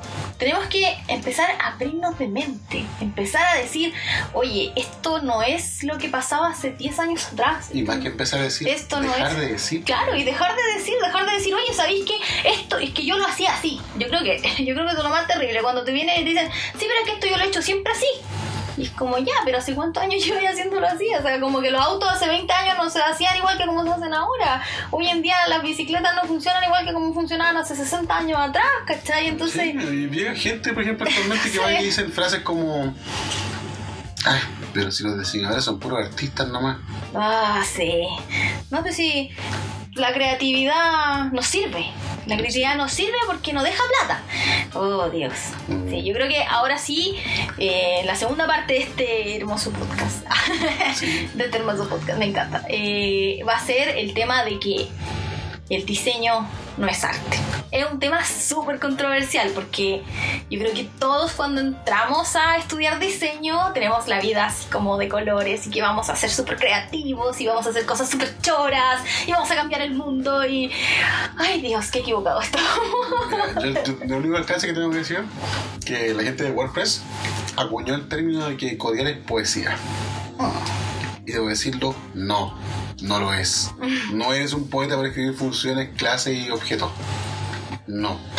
Así que sáquense esa hueá de la cabeza que también somos poetas del código. Porque he visto poesía re mala. Con la falta de ortografía. Con falta de ortografía, esa hueá de Spanglish. No sé qué vas a decir. Bueno, el siguiente tema tiene que ver ya con el diseño como tal. El otro igual tenía que ver con programación y con metodología. Hay que un conjunto. La idea, la idea es ir variando un poco los temas, ir tratando cosas de diseño, cosas de desarrollo, cosas de agilidad, de, de cómo se mueve el entorno, para dónde vamos. Queremos hablar los temas que a nosotros nos damos cuenta que nadie parece que los quiere hablar. Es como que oh, existiera un nicho que la programación es una cosa, el diseño es otra, no tienen que juntarse porque son enemigos jurados. Yo no sé de dónde salió eso, así como que amigos, por favor, no, no piensen que los diseñadores son personas como casi que ratones que están metidos en una cueva escribiendo todo el día. Y programadores, por favor, no piensen que los diseñadores somos personas chuel locas que vamos a andar todo el día así pintando y dibujando y haciendo cuestiones que no. Yo seguro que en algún momento un product manager inventó esa frase. Yo creo que, O un ingeniero comercial. yo creo que igual, Sé que, sorry, no quiero sonar sesgado, pero en realidad, eh, para los informáticos, los ingenieros comerciales son como el cáncer. ¿no? Son, la sal de la tierra. Lograron convertir las células ágiles en células cancerígenas. que es un muy buen ejemplo, pero es cierto. Ah, es súper feo, pero es cierto. Eh, bueno, no- nos hemos dado cuenta que Chile es un país que está como catalogado como para romper sistemas y parece que el sistema de la metodología Gil también lo rompimos. Un sistema para que no, no, no pasaran cosas malas, pasaron No, igual. parece que también destruyeron diseño gráfico. Sí, como Porque que, como que- ahora, ahora cuando los diseñadores gráficos que hemos visto es como o son muy, muy, muy, muy colaborados que son un artista, o muy, muy, muy colaborados y que sí, soy diseñador gráfico, puedo hacer páginas en HTML. Sí, soy diseñador gráfico. Puedo hacer front-end, puedo hacer back-end, puedo hacer videos, puedo hacer que tu empresa crezca, puedo hacer de community manager, pu- pu- puedo hacerlas todas, Dios mío. Puedo hacerlas de todas. Sí. ¡Wow! Y ojalá que le paguen 400 lucas. Que esté feliz. Y que esté feliz de ganar esas 400 lucas. Pero viste el día de viernes, recuerda. Pero pizza el día viernes y cerveza cuando tenemos hora extra. ¡Sí! Ay Dios, yo creo que voy a hacerme una chapita que diga no me paguen con pizza y cerveza, por favor, así como que y no me inviten a comer pizza y cerveza. Sí, No. usa, usa los días viernes. Sí, la usa. No, ¿saben cuál, cuál chapita a mí me encanta y que la tengo? Es esa escena donde sale Scar y dice estoy rodeada de idiotas. La he llevado a más de una reunión y creo que nadie se ha dado cuenta. que de verdad de repente escucho cada cosa en las reuniones. Oh, Oh, Dios. Pero, pero bueno, vamos a hablar acerca de por qué, desde muchos puntos de vista, diseño no es arte. Hace poco leí que el diseño y el arte convergen y tienen similitudes, pero son dos cosas separadas. Y creo que justamente es eso. Es- son dos cosas totalmente... Se aprecian, se, toman, se observan, pero no tienen la misma funcionalidad al fin de cuentas. El arte es un- una expresión que si bien no tiene que cumplir con una lógica, no tiene que cumplir con una retribución, eh, muchas veces es asociada al ego, y yo creo que por ahí va la cosa, eh, va asociada al ego y no tiene que tener un porqué. Por lo general los artistas utilizan igual sus técnicas para reflejar lo que quieren expresar. Sin embargo, los diseñadores no solo debemos expresar, sino que debemos comunicar y además que esto sea funcional. plata. Esto tiene que traerme algo de retribuciones. Así como que, hello, si usted pensaba que hacer diseño era simplemente dibujar, pues no. Pues déjeme decirle que el problema que yo por lo menos veo hoy en día y que me molesta mucho es que la gente piensa que el diseño, que el diseño gráfico en sí es una cosita así como que tú, tú vas y la miras, mm, sí, me tinca. Y es como ya. Pero hello, detrás de ese me tinca hay todo un proceso creativo y todas unas metodologías para poder llegar a que eso te tinque. Creo el hecho de O sea, hacer que como- la persona entre a la tienda ya. Claro, eso ya vamos más con la experiencia del usuario, con el diseño de la customer experience. Esa es otra área que me gusta mucho. así como hacer que la gente compre.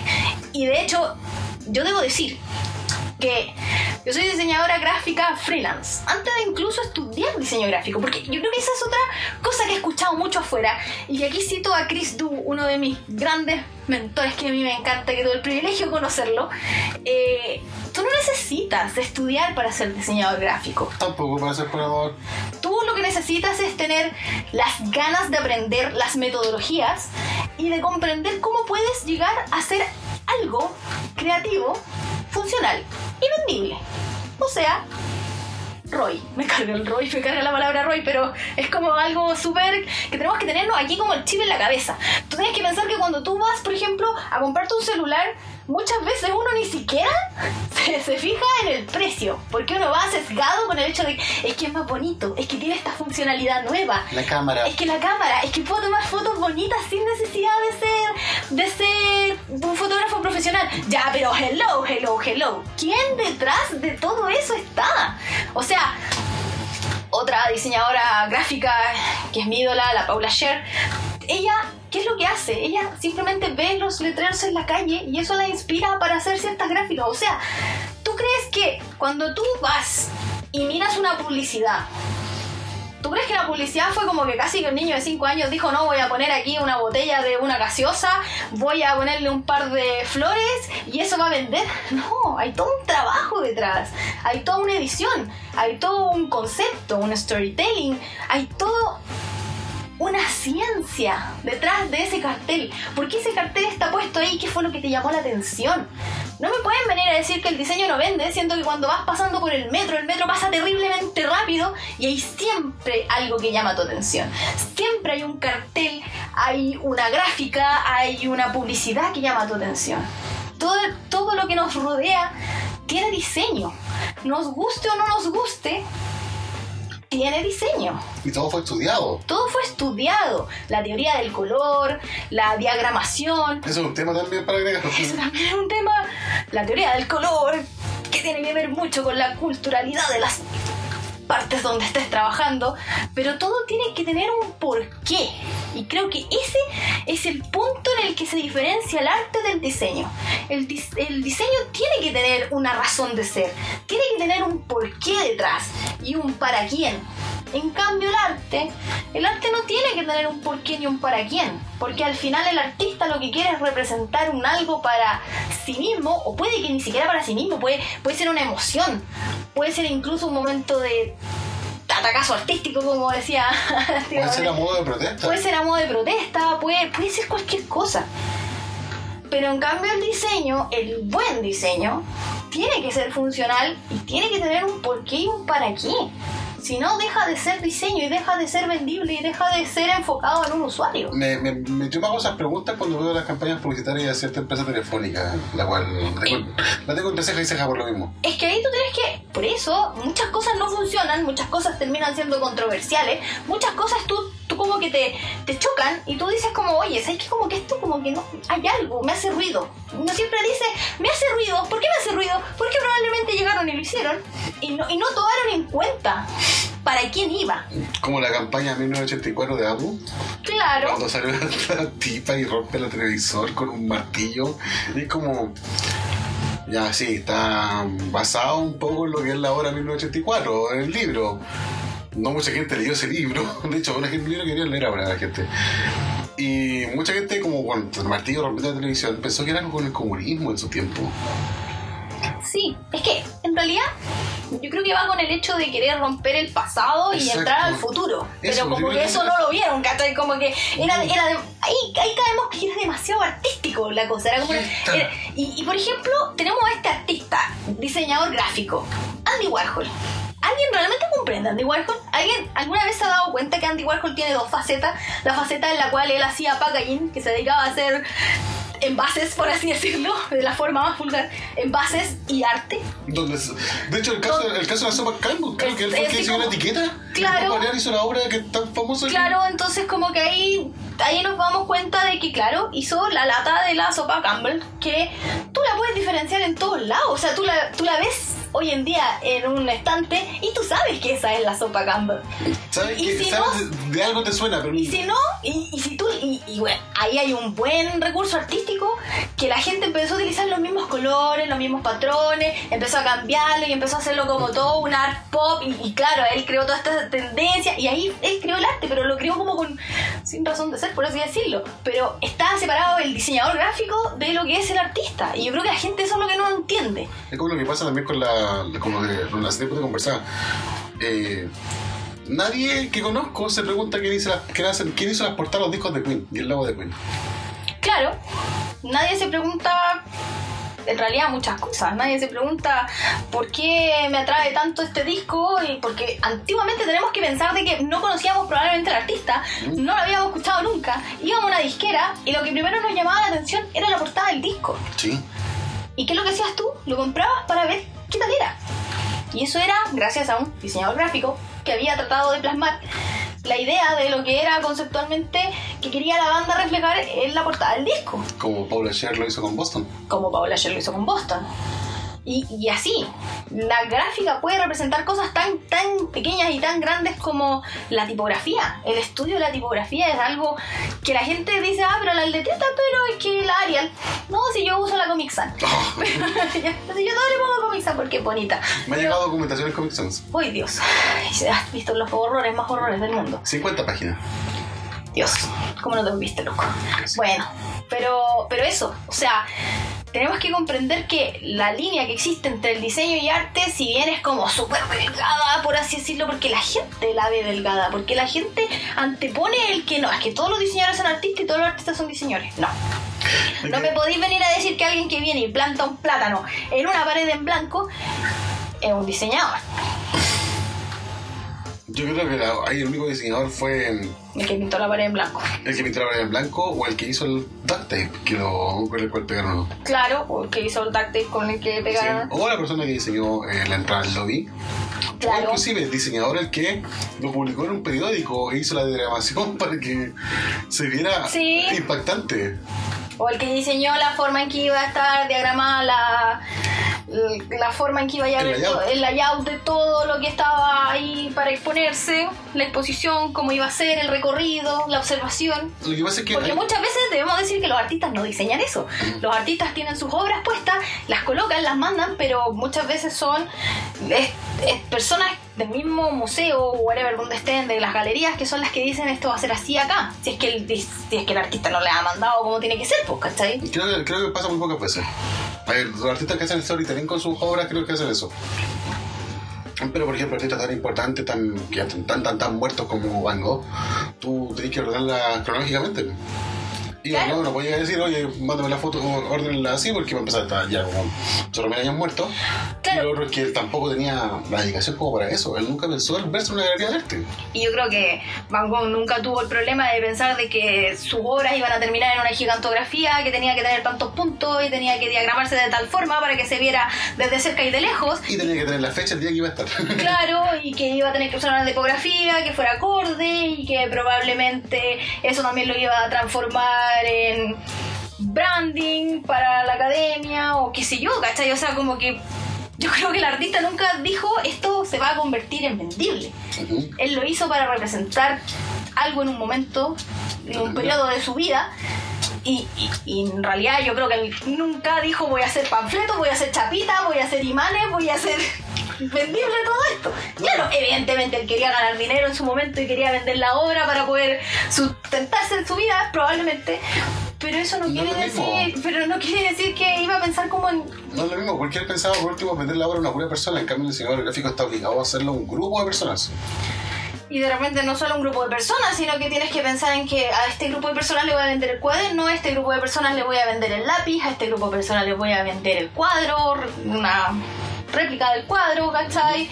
Porque al final el diseñador gráfico está trabajando para la tienda que vende los recuerdos de.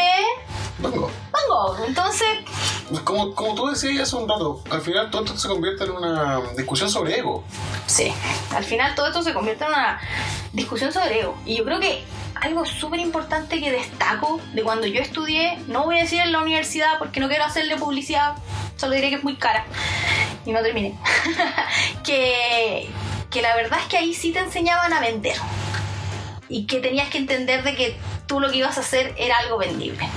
Igual tenía profesores que eran súper así como tienes que entender de que te van a hacer millones de cambios, porque eso es otra cosa. Yo creo que el artista, tú no vienes y cuando estás haciendo una obra le dices, oye, yo creo que me cambies, que no quiero que me lo hagáis todo azul porque a mí no me gusta el cielo de ese color azul, lo quiero de color rojo, porque está en tendencia el rojo. En cambio, un diseñador, si tú puedes venir a rebatirle eso, porque a todos nos gustaría trabajar en un ideal en el que uno tiene la libertad de hacer lo que quiera y la- decir, oye, esto es lo que yo hago, esto es lo que debería hacer y esto es lo que va a vender porque lo probamos y lo testeamos y esto es lo que va a resultar. Pero no. Lamentablemente, otra vez como la agilidad de la chilena, y que igual a la chilenamente, terminamos haciendo lo que el que suelta las lucas te dice. Y ahí se pasan todo lo que son estudios, todo lo que son eh, Metodología. metodología y lo que es la retribución al final. Llega un punto en que, pucha, yo creo que muchos diseñadores creen que son artistas porque también es un deseo interno. Es que yo creo que tú puedes ser artista y diseñador. Sí, Pero así como Andy Warhol, tienes que aprender a separar la línea entre lo que es el diseño y lo que es el arte. como lo hizo Freddie Mercury con Queen. Como lo hizo Freddie Mercury con Queen. Sí, que no lo dijimos delante, pero Freddie Mercury quiso todas las portadas de los discos de Queen. Y hizo el logo. Hizo el logo. Ese fue el dato, el, el dato del día. Pero sí, o sea, yo creo que tú igual podéis ser artista. Y yo creo que también pasa con ilustración, y yo creo que pasa con diseño de interiores, yo creo que pasa con un montón de carreras que igual tienen que ver con el diseño que creen que porque estudian esas carreras y les meten en la cabeza de que son artistas, no van a tener que seguir ciertos estándares. Porque igual esto tiene que seguir un estándar. Si bien es un estándar que está acuñado hace muchos años, igual es movible, es como cambiable, pero aún así termina siendo un estándar. O sea, que tú tienes que trabajar bajo esos estándares. O sea, tú tienes que trabajar bajo lineamientos y tienes que trabajar bajo ciertas reglas para llegar a un proceso y a un producto vendible. ¿Puedo hacer una metáfora al respecto? Yo creo que ustedes los diseñadores gráficos son como gente de Pomaire. Tenemos que siempre hacer la- el chanchito de tres patas. No solamente el chachito de tres patas, tú puedes hacer la figura de que se te ocurra. Pero tenéis que hacer la figura de greda porque en Pomaire se venden figuras de greda. Así que lo- así como extrapolando, son como gente de Pomaire. Así que ustedes van a hacer un plato, van a hacer una cuchara, van a hacer un chachito de tres patas, van a hacer algo obsceno. Pero va a seguir siendo de greda. La greda no va a cambiar. Sí, y siendo de Pomaire se va a vender porque ya tiene el branding hecho. Entonces ya tiene como la marca puesta y como ya Pomaire significa cosas de greda de buena calidad, yo creo que nadie piensa en ir a comprar cosas de greda a Temuco. A Paine. O a Paine, Sí. y como sandía. ¿Qué pensaron en Paine? En sandía. Sí, porque esta es donde ustedes ubican, eh, por así decirlo, espacio temporalmente algo. Ustedes, por ejemplo, como diseñadores, toman un paquete, un packaging, toman un envase y lo modifican al punto de convertirlo en algo identificable Y tomamos, y también para tomamos. venderlo. Claro, y existen muchas, muchas ramas. O sea, yo cuando entré a estudiar diseño gráfico, de hecho, yo entré a estudiar diseño gráfico porque yo antes estudié cocina, porque hablé un poquito de mí. Yo pensaba que para mí una de las cosas más bacanes que podía hacer como en la vida para poder ganarme la vida era darle una experiencia o, o una sensación, felicidad a un cliente. Y yo pensaba cuando veía todos estos programas de cocina que a la gente le encantaba, que se comían el plato y era bacán y qué sé yo, yo decía yo quiero estudiar cocina porque yo quiero hacer eso y quiero ser una chef bacán. Bueno, finalmente lo hice, trabajé, me di cuenta que las cosas no eran tan así como yo pensaba, al menos aquí en Chile, parece que en el mundo igual. Y la verdad es que me decepcioné bastante y me di cuenta que en realidad no era la cocina lo que a mí me gustaba, no era cocinar, si bien me gusta cocinar para mí, para mis seres queridos, para mis conocidos, no era para otras personas. No así me pasó cuando descubrí diseño, que de hecho diseño lo descubrí, que yo lo hacía mucho antes por hobby y me di cuenta que era algo de lo que podía vivir.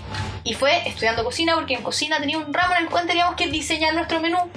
Y yo era la persona más avanzada de la clase porque cachaba de Photoshop, cachaba de Illustrator, porque yo tenía un, tenía un blog y también me gustaba el juego Los Sims y cachaba de 3D y creo que fue como una generación en que nos pasó eso. Sí, eh, yo, creo que fue una eso- generación en la que sí. fuimos súper exploradores, así como en el, en el ámbito del diseño, De la curiosidad. de la curiosidad y de la tecnología, Sí, que nosotros aprendimos todas estas cosas como por hobby. sí, yo creo que también Y nadie nos- un tema para agregar. Y nadie nos dijo que esto podía ser algo que podíamos ganar lucas. Y es otra cosa. Se pueden ganar lucas, pero hay que darse a respetar. Eh, y resulta que esto también es tema para otro podcast, para otro episodio de podcast.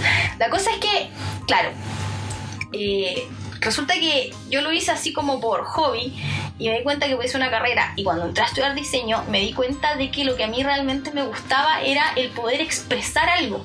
El que la gente viera algo y dijera, hoy quiero llevarme esto para la casa. Hoy quiero usar esto siempre. Hoy quiero, quiero entrar a esta página porque me agrada. Quiero comprar aquí porque me gusta. Quiero como... Qué eh, buenas zapatillas. Qué buenas ven. zapatillas. Oye, se ven cómo, se ven cómodas. ¿Cómo sabéis que una zapatilla se ve cómoda?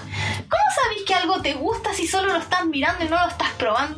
Ah, interesante tema también. Bueno, eso tiene que ver con el diseño, pues chiquillos. Tiene Porque- que ver con, con, No, que entra es por la vista. A, a ti te gusta, tú, tú mismo ejemplo. Tú cuando vayas a comer, incluso eso mismo, a un restaurante, tú lo primero que es mirar la comida, después hueles, así como que sientes el aroma y dices, mmm, huele rico, se ve bien. Pero realmente no sabes si, se ve, si realmente sabe bien y lo compras.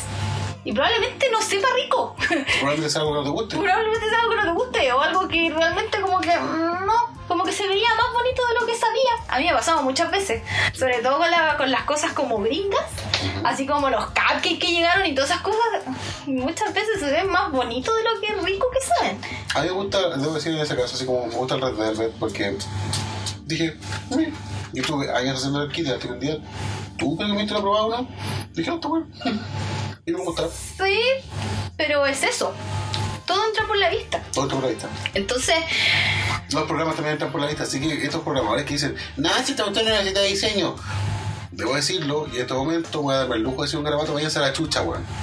Váyanse a la chucha, realmente, porque en serio, en serio, diseño tiene que ir de la mano, de la mano con programación. Cuando tú haces un servicio, aunque el servicio, por ejemplo, no tenga un frontend, que pasa mucho con telecomunicaciones, un diseñador, un UX tiene que venir a decirte ya, pero cuando la persona manda un mensaje de texto al XXX, tiene que llegar el contenido de tal forma. Y eso, lo, y eso lo arma un diseñador, no un ingeniero comercial sentado en su oficina. Exacto. Porque hay gente que estudia para eso, habemos quienes nos gusta curiosear. Y bueno, ahí también después me di cuenta por qué me gustaba el UX. Que eso es algo que aprendí hace un par de años, que me di cuenta que me gustaba porque me gusta el explorar las sensaciones y las reacciones de las personas.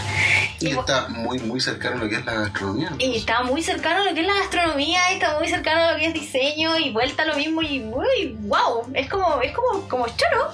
Y también cercano, y, y lo cuático es que, en- esa palabra, lo volví a decir, eh, que no necesariamente tienes que ser diseñador para ser UX, no necesariamente tienes que estudiar diseño para ser diseñador. Pero yo creo que para ser artista igual tenéis que tener como dedos para el piano, porque el diseño se aprende, las metodologías se aprenden. Pero hay quienes... Yo recuerdo que para mí algo súper heavy era que yo no sabía dibujar. Y para mí una de las cosas como trancas, por así decirlo, para estudiar diseño, cuando decidí estudiar diseño, era que yo no sabía dibujar. Y me di cuenta cuando mis profes, cuando entré, decidí entrar y mis profes me decían, si no tenéis que saber dibujar, tenéis que saber utilizar las herramientas que tienes a tu favor. Tienes que tomar lo que sabes, las habilidades que tienes y transformarlas en algo vendible. Porque para gustos hay de todo. No tienes que dibujar como Disney, no tienes que dibujar como Marvel, no tienes que saber dibujar como monos chinos. Tienes que saber qué es lo que quiere tu usuario, qué es lo que quiere la persona a la que se la vas a vender. Y ahí vas a encontrar la respuesta a todo, así como que fuera así como, si tu diseño querer hacer, aprender a vender primero. así como primero a tu, a tu cliente debes conocer. Sí, no, Aunque de hecho, cueste. ustedes ustedes también sufren el problema de One Man Army. Sí, es que... Sí, porque de repente hay ilustradores que quieren ser diseñadores y eso también va correlacionado con el ego. Porque hay ilustradores que piensan que, ya, sí, voy a dibujar con mi estilo. Ahí nosotros todos decimos, ¡ja! Es que la ilustración como profesión, como, como hobby, por así decirlo, no es lo mismo. Porque digamos que tú puedes trabajar para Disney siendo ilustrador, pero te van a pedir uno y mil tipos diferentes de diseño y tipos diferentes de formas de dibujar una mano, a lo mejor más realista, más caricaturizada, ¿cachai? Como que en realidad no... Digamos que la carrera de ilustración va por un lado, profesionalmente y lo que tú quieres hacer como este es mi estilo y todo, ya, sí, bacán. Yo creo que en diseño también, o sea, tú tenés tu estilo y bacán, pero resulta que de repente viene el cliente y te dice, no, es que yo quiero algo retro, no, es que yo no te puedo hacer algo retro porque yo solo me dedico a hacer pop art. Y el cliente te va a decir así como, pero yo no Ahí, ahí me entra una duda histórica. Una duda histórica. Yo sé que cuando se diseñó la capilla, la capilla Sixtina con toda la pintura en el techo, ¿eso cuenta como arte o como diseño gráfico? de que eso es arte, pues. ¿Arte? o sea, O todo lo que tiene que ver con el renacimiento como tal. Por ejemplo, las estatuas de dioses, las estatuas de... de, de pero es que de eso, pero es que eso nos hicieron, ¿cómo van a ser vendibles, po? ¿no? Algunas sí, los Borgia exigían ese tipo de cosas. po. Claro, pero no vaya a hacer reproducciones así como en masa para venderlas, pues, ¿cachai? No, pero por ejemplo la Pero- capilla Sixtina se pintó para que la gente fuera a la capilla. Sí, pues, pero no, no hubo como yo creo una intencionalidad tan así profunda como en el diseño, Ah, ¿cachai? Yo, creo, yo creo que pudo, pudo haber sido un protodiseño. Claro, pues yo, yo creo que sí. Yo creo que igual ahí tendríamos que. Y sería bacán que pudiéramos tener aquí a un artista O un historiador. o un historiador. Porque sí, po, es que yo creo que a menos que hayan tenido como una tienda de recuerdos, yo creo que podría contar como un poco... Sí, me, me parece. Es que igual hay artistas que diseñan, o sea, como en base a ciertas cosas, pero claro, sí, pues. Es que ahí nos ponemos una. Es que yo creo que ahí hay como que irse muy en la profunda, pero yo te digo que, por ejemplo, hoy en día el diseño como que no, no aplica tanto como artísticamente. La arquitectura también podría ser. Tú puedes decir, oh, es que esto es arte, pero de repente la funcionalidad no funciona. No. De hecho, la arquitectura está hecha en base a que tienen que funcionar para las personas. Entonces ya no es arte. No es arte. De hecho, la arquitectura nunca la considero arte. De hecho, la, la arquitectura la encuentro más relacionada con lo que es ingeniería que con otras cosas. Claro, Y de hecho, diseño también va bien de la mano con ingeniería. sí. Porque tú tienes que ocupar el ingenio para resolver problemas. Que esa es la real definición de la palabra ingeniería, que Sí. no le pongo. Acá en Chile mataron ingeniería también. Sí, pues. oye, igual me dejaste pensando en ese tema, pero yo creo que, claro, es que igual lo estamos como contextualizando ahora, como que diseño es una carrera, ¿cachai? Porque Sí. tienes entonces... Una profesión y todo. Una profesión, ¿cachai? antiguamente los oficios eran como yo soy La- carterista. Claro, Y, y muerde la peste negra, pero, pero no sé, ahora existe la profesión de carterista, pero es un diseñador gráfico, o sea, eh, tipógrafo, un tipógrafo. como tal. Y eso es una rama diseño cartelista es un tipógrafo como tal, porque ellos creaban su forma de expresión con las letras, ¿cachai? Ellos como que creaban sus propios eh, abecedarios con su estilo. Y ahí creaban una fuente tipográfica, o sea, igual heavy eso. Sí, pues y eso lo ocupan para enviar un mensaje o también tener una retribución de eso o hacer que otras personas puedan tomarlo y, ah, y utilizarlo para tener retribución también. O sea, al final yo creo que lo, lo que es la diferencia entre arte y el diseño gráfico, en mi percepción de programador, eh, tiene que ver uno con el ego, que el ego son funcionan de forma completamente distinta, y el otro tiene que ver también con la retribución. El cómo tú retribuyes el arte, cómo tú retribuyes el diseño gráfico. Porque tú al artista, por ejemplo, si, no sé, pues este tipo que puso la banana en la pared, al venderla la plata le llegó a él. Directamente, una chorrera de plata, un plátano en una pared. Ese es un caso real, Sí. lo pueden buscar. Yo contigo se si no Y un tipo que pagó millones para comerse el plátano. Sí. Plátano todos los días colgado en una pared. No, un horror. Pero en cambio en diseño, un diseñador no recibe la retribución, por ejemplo, no sé, pues si tú llegaste y hiciste un envase, que el envase, como diseñador industrial, hiciste un envase, que el envase impide que la bebida se te salga cuando estaba muy movida, tú no vas a recibir eh, la plata de eso, lo va a recibir la empresa de la compañía de bebida.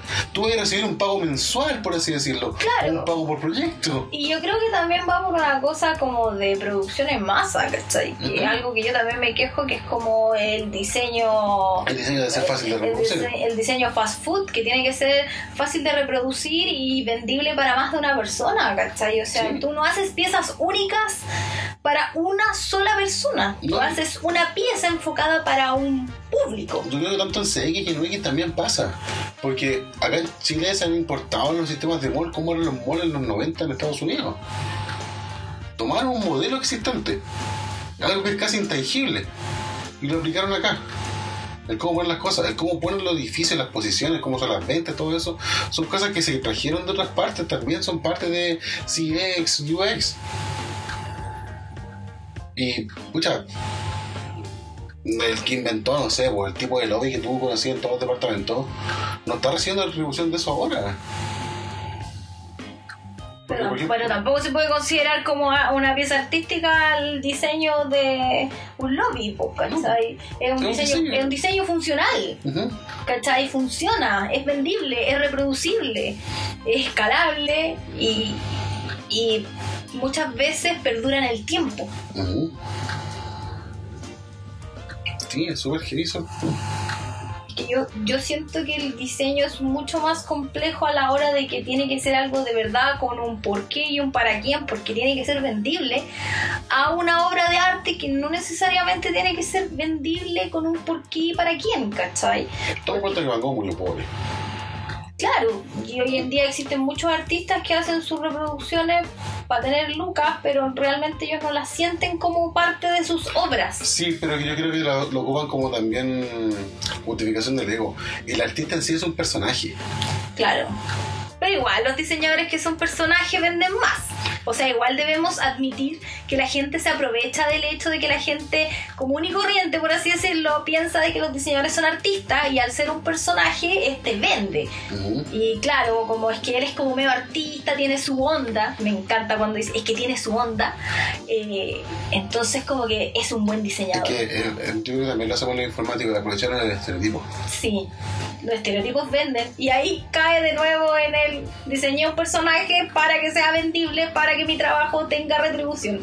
Ah, Sí, porque yo creo que si la gente esta cuestión fuera con video, eh, vería que somos estereotípicamente una diseñadora y estereotípicamente un programador. Porque esa es la impresión que damos. Sí, digo, y es cuático porque nos ha pasado afuera, que nos han preguntado y es como si lucen como un programador y una diseñadora. sí. Y como que, como que, wow. y profesionales del, del, del rubro también. Sí. Y eso a nosotros nos beneficia. Pero la idea del podcast en sí es que es eso, que vean más allá de un estereotipo. Que Ahora la pregunta, ¿este podcast es artístico? Ah, ya no. Claro, Ah, es un podcast funcional. Queremos, queremos un poco expresar nuestra opinión y que también nos cuenten y, y- y demostrar un poco cómo es la realidad del trabajo aquí en Chile. Porque yo, de verdad, cuando entré a trabajar en diseño, yo trabajé mucho tiempo como freelancer. Y ser freelancer no es lo mismo que trabajar en- para una empresa. No es lo mismo para trabajar para alguien que no tiene idea de lo que tú haces y tener que hacerle entender de que lo que tú haces va a vender. Es algo súper intangible. Tienes que hacerlo intangible, tangible. Yo creo que eso también es una diferencia del diseño con el arte, que tienes que hacerlo intangible, tangible, así como hacerle creer a las personas de que lo que tú vas a crear va a vender. Y es cuático el hecho de que uno tiene que creerse el cuento, tiene que ir y pararse y decir, oye, ¿quién es el experto aquí?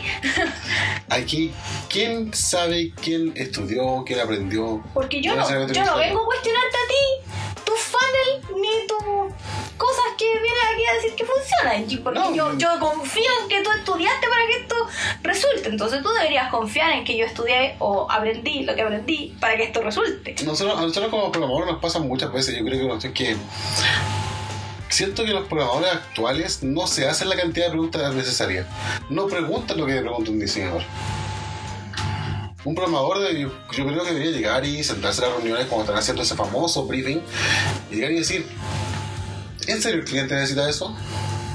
¿En serio tú necesitas que, no sé, po, al hacer un request te traiga toda la data? ¿No podía hacerlo paginado?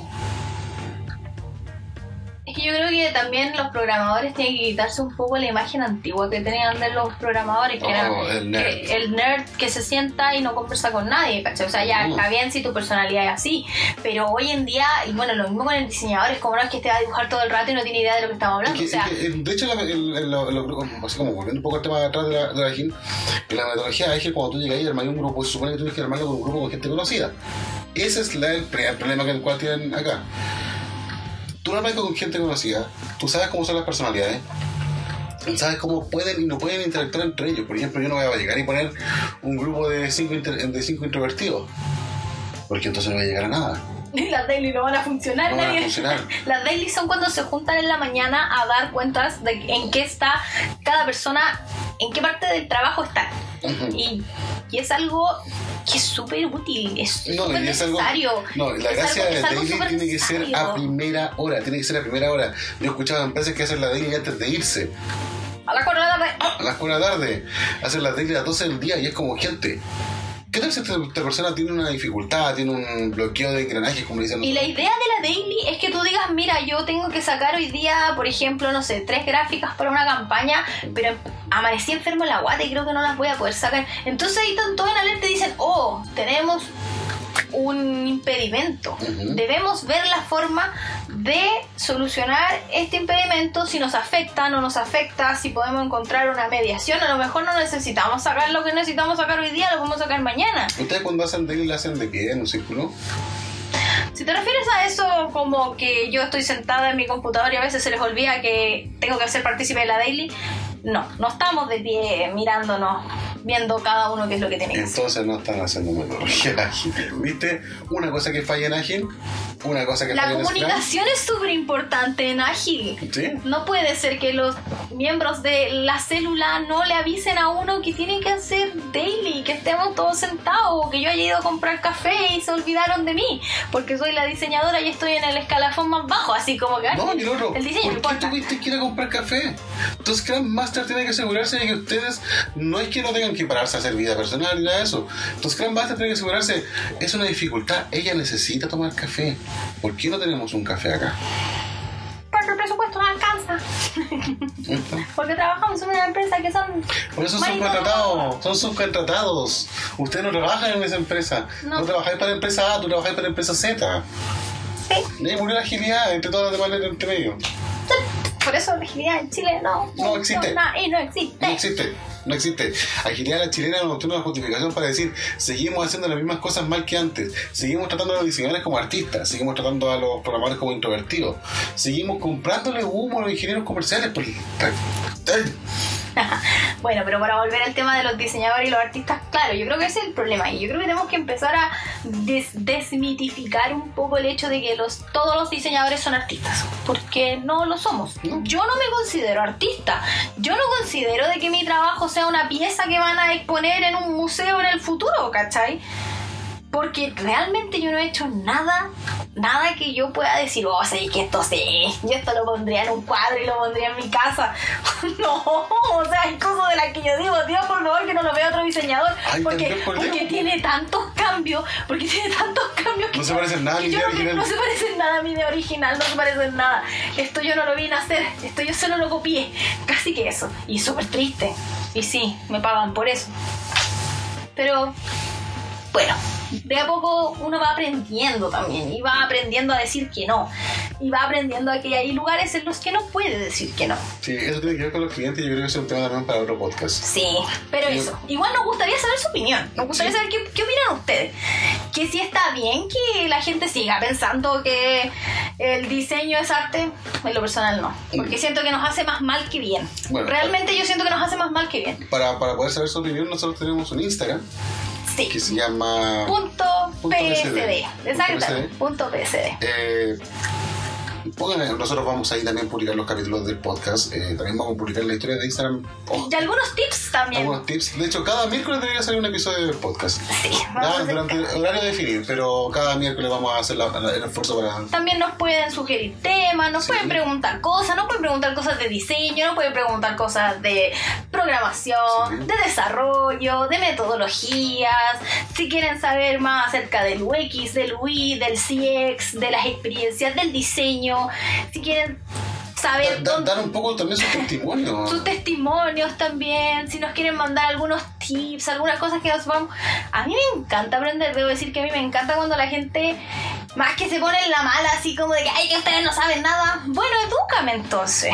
Si yo Sí, no sé yo nada, creo que- yo creo que edúcame. yo creo que- Edúcame, porque yo quiero aprender. No soy de las personas que se va a sentar a decir, ay, es que yo pienso que esto es así porque Y sí me lo tatué. y me lo tatué. Porque he aprendido en el transcurso de mi vida que nada está escrito en piedra. Sorry, pero así como hace un tiempo eliminaron al, po- al último planeta del sistema solar y ahora Sí. es lo mismo. Es lo mismo, sí. De hecho, Es lo mismo, nada el diseño ocurre lo mismo, si las metodologías cambian el diseño. Eh, la parte de que es ingeniería, ingeniería de proyecto también, esa cuestión cambia, cambia, cambia. Y el que se niega el cambio está haciéndole un daño a, su, a sí mismo y al entorno. Exacto, entonces, Y- de verdad, de verdad, si ustedes piensan que nosotros de repente es como que, oh, ¿sabéis que yo vi esto en tal parte y, y tratemos el tema? Hagámoslo, manden links, escriban, no sé, whatever. Sí. Hagamos esto juntos, hagamos que la gente hable. Porque hablando aprendemos. Y esa es la gracia de esto. A que todos aprendamos, que todos aprendamos a que no tenemos que dejarnos pasar a llevar, no tenemos que uh, hacer las cosas mal, tenemos que empezar un poco a educar a los clientes, pero también tenemos que educar a, nuestro, a nuestros empleadores, porque parece que el problema no son nuestros clientes. nosotros. Y principalmente educarnos nosotros. Y el educarnos nosotros no quiere decir que vamos a ser hombre orquesta, quiere decir que vamos a tener mayor conocimiento y vamos a poder enfrentar los problemas de mejor forma. Sí, eso es lo otro. Yo creo que también debería agregar un tema para el podcast en un capítulo futuro sobre qué tan grande tiene que ser el stack de un full stack. Exacto. Así que les vamos a dejar el, el Instagram en la descripción del podcast. ¿Sí? Así que para que nos sigan, vamos a poner ciertos tips, vamos a poner cositas ahí, vamos a también linkear algunos diseñadores y programadores que nos gustan y que también tienen contenido en inglés que queremos traducir. Le vamos ahí a hacer un poquito la publicidad, la publicidad gratis, pero es que yo siento que de verdad aquí en Chile estamos bien atrasados de muchas como- cosas. Como lo dimos ayer, el conocimiento no sirve de nada si no se transmite. Si el conocimiento no se transmite, y yo creo que eso es lo que más nos molesta, o al menos me molestaba mucho antiguamente, que uno pregunta y nadie te dice, entonces yo empecé a preguntar Oh. afuera. No, no, no, yo, aquí, Yo, aquí- aquí en tengo que Chile- agregarlo, yo creo que esto, esto cerramos. Yo creo que la frase que más odio, odio de todos los programadores viejos es cuando tú llegáis y encontráis algo malo y le preguntáis y su respuesta es la siguiente. No sé nada yo. Lo he escuchado como en seis pegas, o sea, en seis Bueno, distintos. bueno, en diseño también pasa, en diseño pasa de que busco un tutorial, po. Pucha, si te estoy preguntando es porque probablemente ya busqué un tutorial y no lo encontré y vi que tú sí sabías. Y así como que No, no, no. En informática tú y le preguntáis a una persona porque sabéis que él fue el que se mandó la cagada. también. Y él te dice, sí. no nada yo. Y le da soporte. Oh. Porque esa cuestión, hay una parte también que tú tienes que tener un poco de cariño también a lo que así, y después tienes que tener ese apego. Claro, pero eso. Así que la idea es compartir la opinión, Sí. el conocimiento y que Arroba punto PSD. en Instagram. Eh, no sabemos todavía si vamos a tener YouTube. No sabemos nada, todo incierto, pero a medida que esto vaya creciendo, yo creo que también vamos a ir creciendo en las redes sociales. Así que síganos, coméntenos ahí en el Instagram y nos vemos en un próximo episodio de Punto PSD.